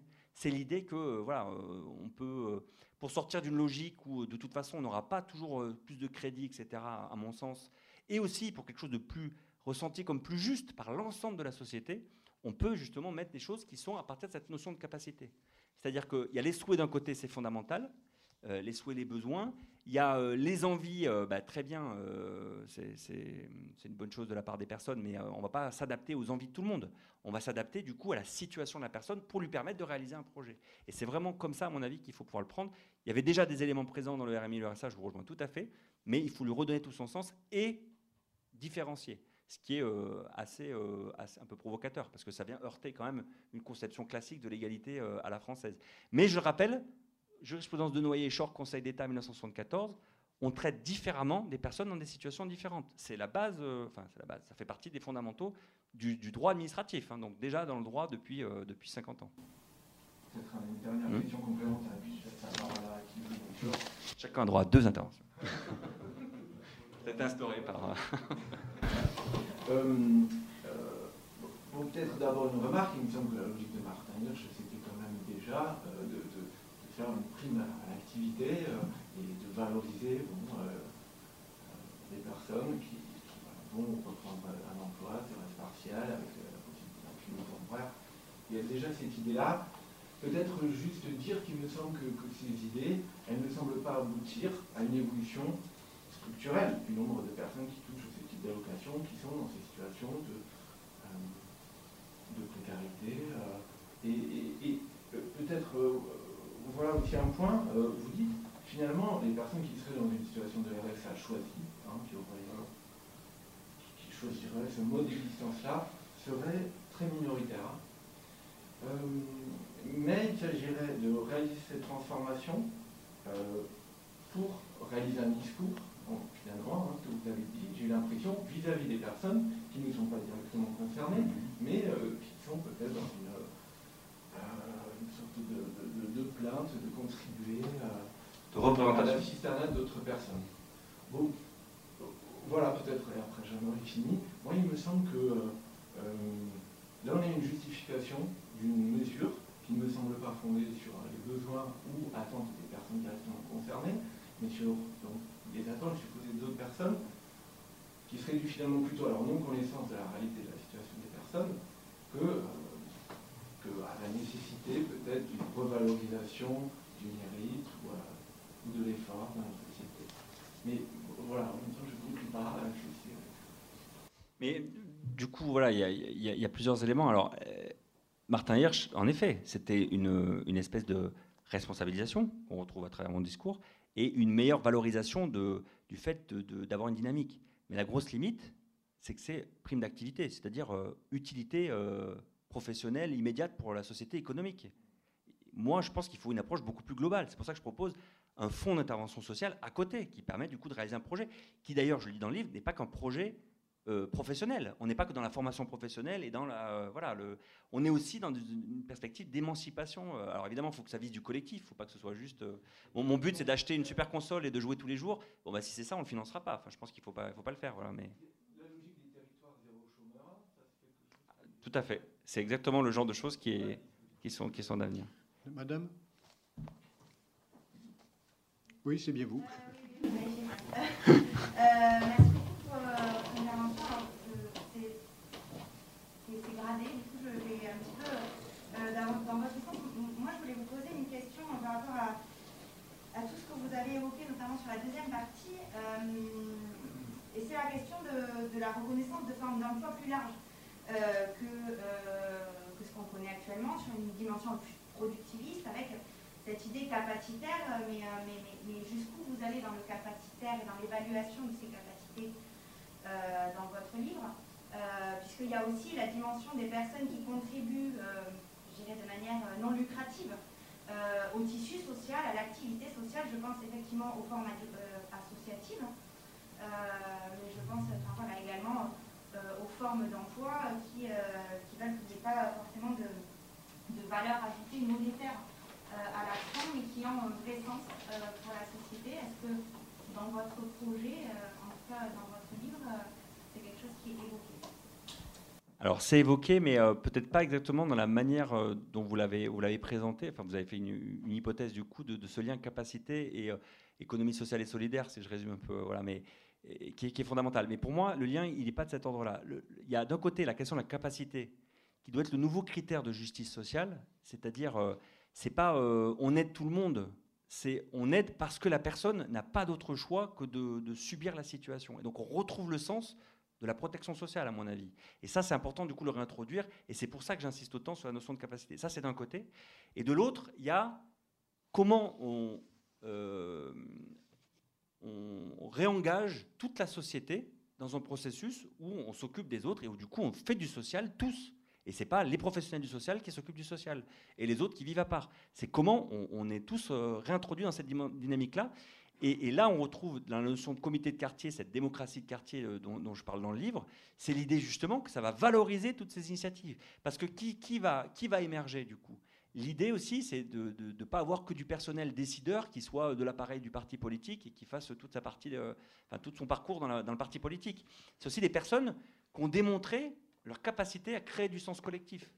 Et ça, c'est des personnes qui vont émerger dans le cadre de, cette comité de, ce comité de quartier, puisque je parle, moi, du coup, d'élection hein, au niveau du quartier, etc. Et je parle même, moi, de faire évoluer le Sénat avec une représentation toujours des territoires par les sénateurs, mais aussi euh, c'est un peu le projet du général de Gaulle euh, de, de, 69, pour ceux qui, étaient là à l'époque, euh, qui avait cette idée de réintroduire de l'environnemental et du social. Donc ça s'arrête là, dans la comparaison avec euh, Charles de Gaulle. Mais c'est une vieille idée, mais qui est fondamentale, parce que je pense même que ces comités de quartier, il pourrait y avoir une représentation des comités de quartier au niveau du Sénat. Et du coup, on aurait une toute autre vision. Parce que les gens ne seraient pas élus sur une base idéologique, les gens seraient élus sur leur capacité démontrée à avoir euh, fait avancer des choses, des projets locaux, du concret, la transformation dans la vie des gens au quotidien. Et c'est là où les associations auraient un boulevard, du coup, pour pouvoir euh, émerger bien plus fortement et faire en sorte que la, la, la vie associative soit bien mieux reconnue. Et ça, j'y crois euh, fondamentalement. Je pense que l'avenir le, de la, cette, ce que j'appelais la démocratie sociétale, ça, ça, passe, du coup, par, euh, par la vie associative. Alors, on a fait deuxième intervention, du coup, publication autorisée. J'étais compris, du coup, cette phase-là de votre livre, mais du coup c'est plus par rapport à la, au revenu, clairement. Euh, c'est de dire qu'une personne euh, qui, a, qui, euh, a la capacité d'aider les autres dans, la, dans la démarche d'amélioration du tissu social, un, éducateur sportif mais qui n'est pas professionnel en tant que soi, puisqu'il est bénévole, pour tout ce qui est reconnaissance du bénévolat, dans, la, dans, voilà, dans la reconnaissance en fait de, l'État, en fait, de, de en termes d'utilité sociale. Euh, et du coup, effectivement, on pas quelque chose de lucratif euh, en tant que tel, donc sous un format entreprise, euh, mais du coup, une reconnaissance de, sa, de son action pour la société sans qu'elle soit productive en tant que telle. Merci pour cette deuxième intervention qui précise en effet la première parce que je n'avais pas compris cet aspect-là du coup de, de, la question. Et elle est vraiment vraiment vraiment intéressante parce que justement l'enjeu de ce que je propose c'est y compris d'accompagner différemment les situations, y compris une personne qui aurait par exemple la capacité démontrée de travailler, mais qui préfère du coup s'arrêter de travailler parce qu'elle veut développer un projet euh, social qui va servir l'utilité collective, ben là du coup il faut l'appuyer pour un revenu de subsistance. Et le fonds d'intervention sociale, il doit peut-être lui permettre de développer cette activité qui n'aura pas de rémunération euh, par le, biais de l'activité économique, mais justement la société le fera. Et c'est pour ça que je parle aussi d'équipes pluridisciplinaires, là c'est la déformation MDPH, et je pense que c'est fondamental que les assistantes sociales ne soient pas seuls face à ça. Je pense que les travailleurs sociaux ils trouveront tout leur compte parce que la logique de guichet, voilà, c'est un vrai problème du coup dans le travail social. Et donc il y aura un véritable sens parce qu'on est vraiment dans la logique du projet d'émancipation de, chaque individu. Donc c'est vraiment, vraiment passionnant, je pense.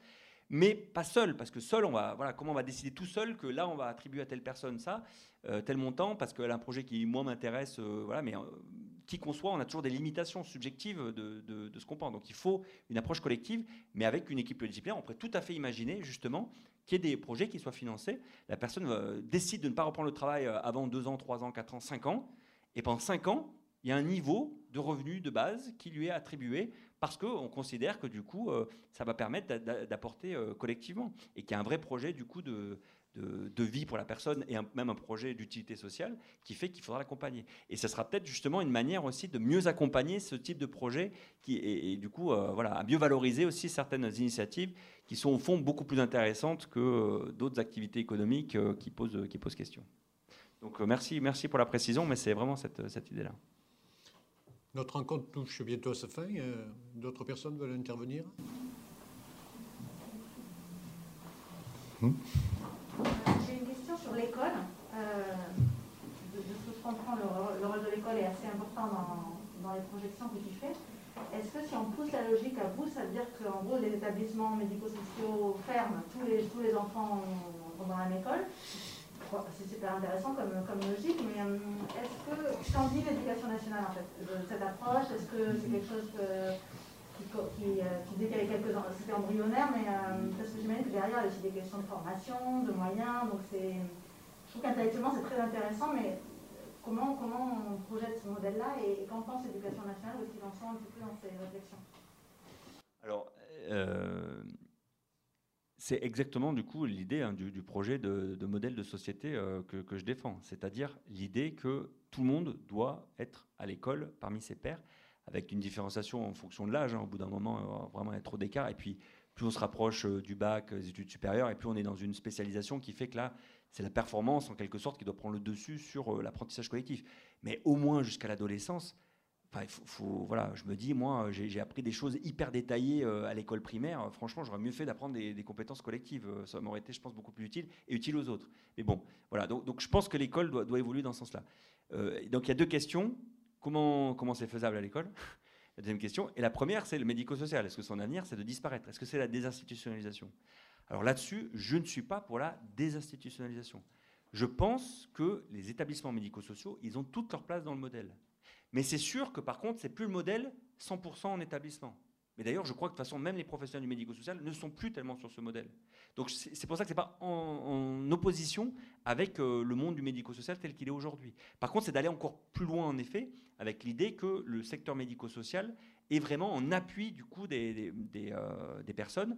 Et il y a des personnes qui ont beaucoup, beaucoup de besoins et qui devront du coup avoir euh, du, médico-social, être une partie du temps, peut-être tous les jours du coup en établissement, mais avec au moins des temps d'inclusion scolaire. Ça peut être certaines, voilà, quelques heures par jour, ça peut être...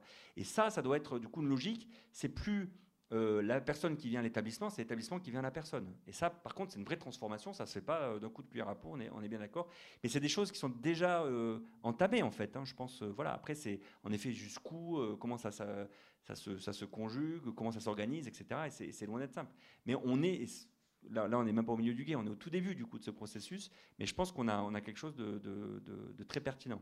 Côté école, évidemment qu'aujourd'hui, c'est compliqué. Euh, un enseignant qui a 30 élèves, euh, il, normalement, il devrait déjà s'adapter aux, 30 projets euh, éducatifs de chacun et du coup faire l'adaptation en permanence, ce qui est matériellement impossible. Alors c'est là où moi je parle de binôme, où je pense que c'est le modèle un peu italien, où il y a deux enseignants, il y en a un qui s'occupe de la classe et un autre qui s'occupe du coup des élèves avec des besoins spécifiques, mais dans la classe.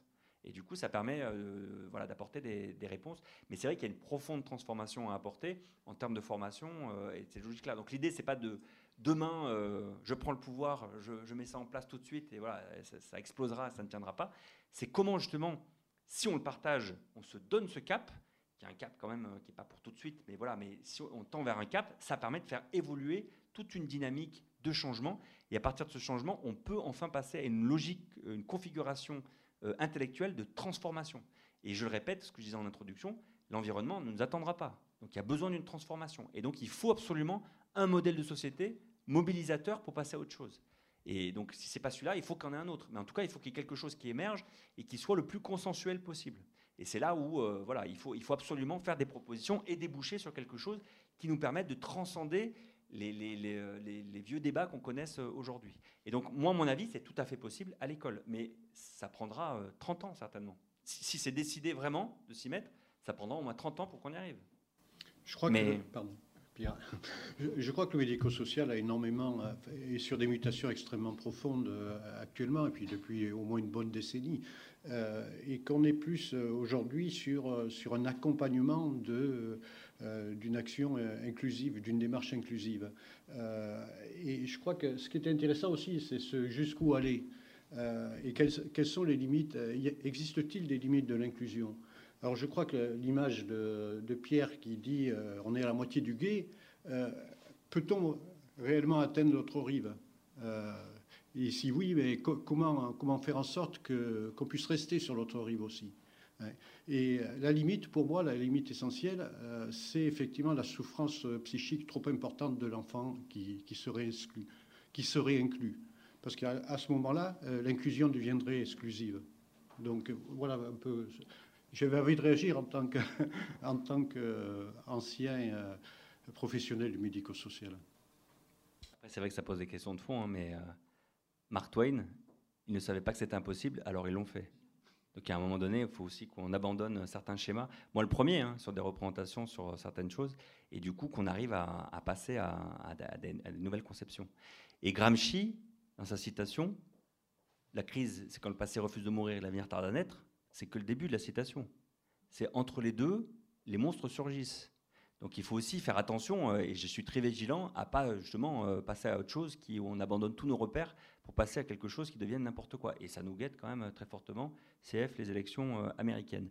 Mais si on revient, voilà, c'est là où j'essaie de bien border quand même les choses, de bien rappeler quand même les principes, les valeurs fondamentales. Et je pense que les valeurs sont en continuité avec notre modèle et que le secteur médico-social peut s'y retrouver. Les enseignants peuvent s'y retrouver.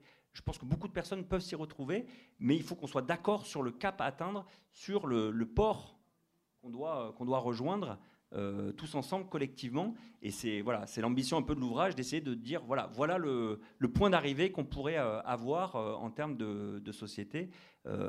et, c'est du coup la contribution en tant que citoyen pour essayer de d'avancer parce que j'ai l'impression qu'on ne propose pas grand-chose quand même comme, euh, comme point d'arrivée du coup aujourd'hui, si ce n'est des vieilles recettes du XXe siècle qui, euh, voilà, qui sont, qui sont périmées. une dernière question euh, Votre vision du quartier me plaît, me fait rêver. on est toulousain, enfin, en vivant dans Toulouse depuis un an. le quartier accessible, le quartier où les gens se connaissent, le quartier où on peut se rendre service, le quartier où il y a effectivement euh, de l'emploi non euh, rémunéré mais qui se rémunère d'une autre manière, le quartier où on n'est pas obligé d'avoir son enfant à l'école pour connaître les gens.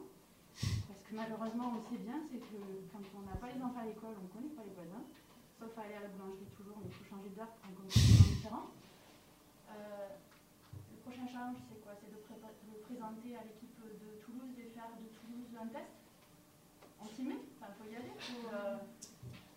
Alors, l'idée maintenant, c'est comment ces idées-là, elles sont euh, reprises, elles sont portées, parce que tout seul, euh, moi je peux le présenter, ça ne me dérange pas, vous avez vu que ça me plaît assez du coup d'échanger, de, discuter, mais moi ce que je veux aussi, c'est que ça se traduise du coup concrètement. Donc là, l'intérêt de l'ouvrage, c'est que ça pose déjà un, certain cadre et ça formalise un certain nombre de choses, mais maintenant, en effet, tout reste à faire. Et il y, a des éléments auxquels avancer. Et je pense que ça commence par nous tous.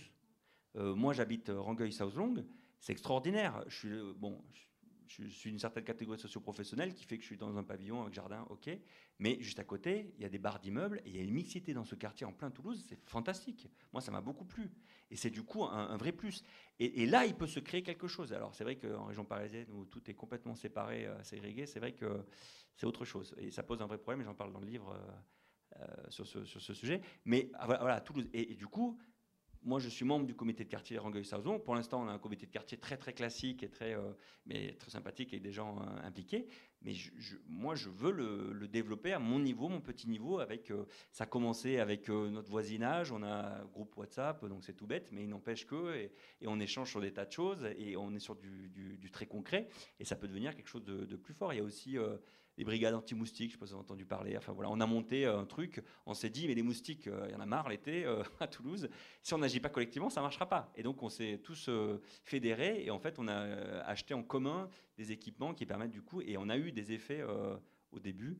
Après, je pense que voilà, la tension s'est relâchée. Du coup, l'été dernier, c'était plus compliqué. Mais ça fait partie. Et ça, c'était vraiment une logique de quartier. Donc, il y a vraiment des choses qui peuvent prendre. Et ça commence par nous-mêmes. Et en même temps, c'est compliqué parce que voilà, le temps disponible à consacrer au quartier, il est.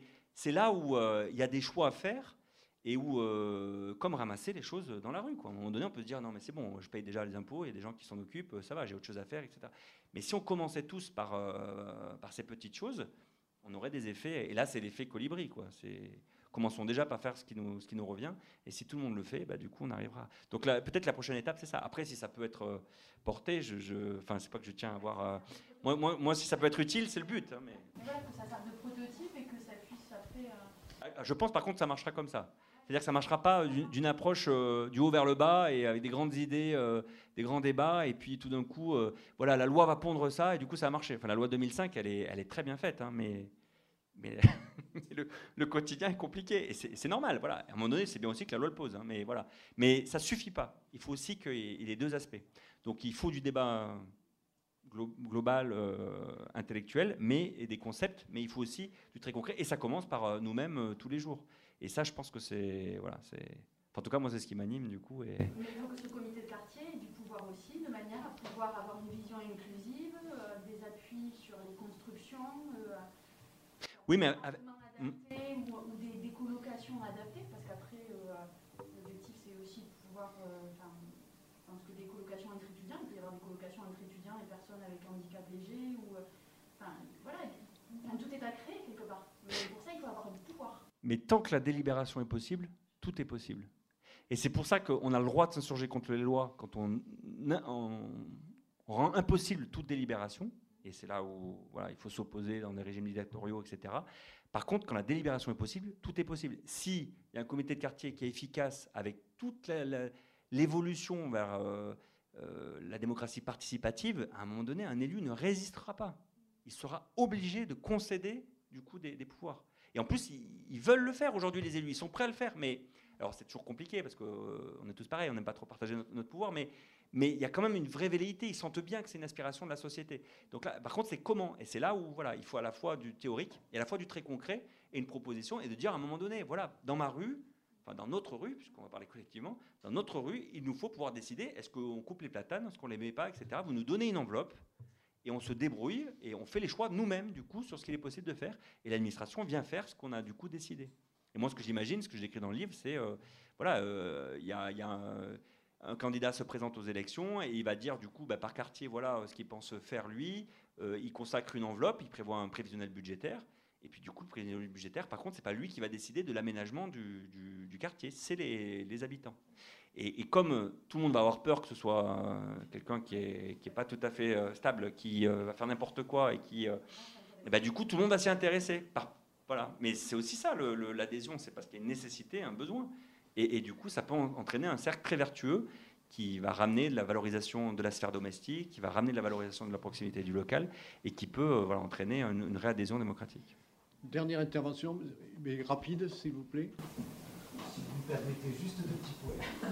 Pour l'éducation, euh, l'idée du binôme dans une classe, oui, parce que les sureffectifs, euh, c'est très bien d'avoir voulu massifier l'enseignement, mais on n'a pas mis en place l'accompagnement.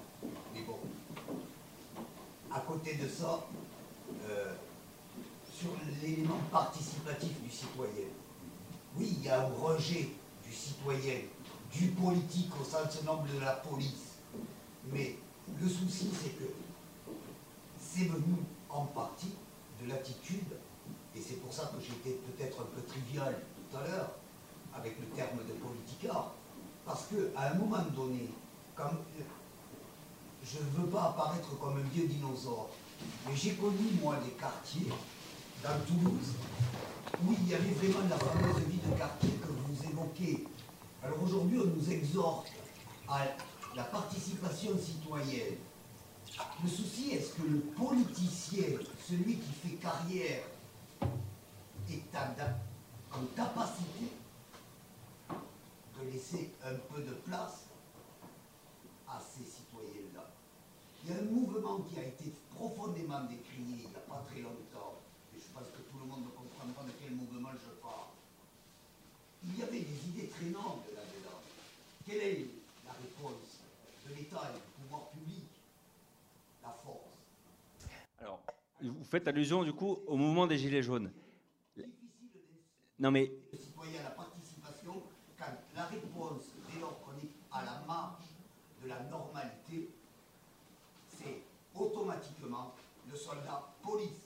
Et on n'en est pas encore à l'armée, mais qui sait? Alors, ça renvoie au débat justement sur euh, quelle norme on met, quelle capacité on a à s'adapter à la norme, et est-ce qu'on a de la possibilité du délibératif ou pas? Et c'est vrai qu'à un moment donné, bah, quand il y a une possibilité de délibération, on a la possibilité quand même de, prendre le pouvoir. Alors certes, il y a des limitations, certes, la démocratie est imparfaite, certes, mais il n'y a pas d'autre d'autre modèle. Donc à un moment donné, moi je pense que c'est moins regarder euh, ce qui se fait et se dire, voilà, si on n'est pas content de nos élus, présentons-nous aux élections. Et, menons du coup des, combats politiques. Et, et- plutôt que de rester dans un ressentiment, parce que le problème du mouvement des Gilets jaunes, c'est quand même quelles sont les propositions constituées. Et c'est même le refus, et c'est dommage, parce qu'il y a un mouvement, il y a une force, et du coup il y a une dynamique pour transformer la société. Et ça, on en a besoin. Sauf que c'est un mouvement qui veut se constituer, mais sans surtout trop se structurer, trop se formaliser. Alors du coup, il débouche sur quoi? Et c'est là que... C'est là que je ne fais pas du tout la valorisation de la force ni quoi que ce soit, mais euh, c'est dommage parce que ça ne peut, pas- peut pas aboutir sur quelque chose de concret. Donc à mon avis, il faut plutôt se concentrer sur comment, concrètement, bah, du coup, on essaye de- de- d'évoluer, de, prendre le pouvoir. C'est ce qu'a fait naître euh, la démocratie, c'est ce qu'a fait naître euh, la social-démocratie. Au début, euh, voilà, les, républicains, ils représentaient rien du tout. hein. Rappelez-vous la vie politique au XIXe siècle. Les républicains, c'est les extrémistes de gauche. euh, voilà, bah, aujourd'hui, euh, qui, qui ne se dit pas républicain même, les extrêmes se disent républicains. Donc, voilà, il y a quelque chose qui a profondément évolué. Mais à un moment donné, il y en a qui se sont battus politiquement pour justement obtenir des droits et arriver à quelque chose. Et je pense qu'il faut le faire, mais par la délibération. Sinon, sinon c'est la loi de, de- chacun dans la représentation. Or, il n'y a, pas de- il y a personne qui détient une seule norme, une seule vérité. Et c'est comment, justement, on arrive, euh, par la délibération collective, à tendre vers quelque chose le plus consensuel possible, et en tout cas de, de permettre en permanence la, la délibération. On arrête là? On vous remercie de votre participation.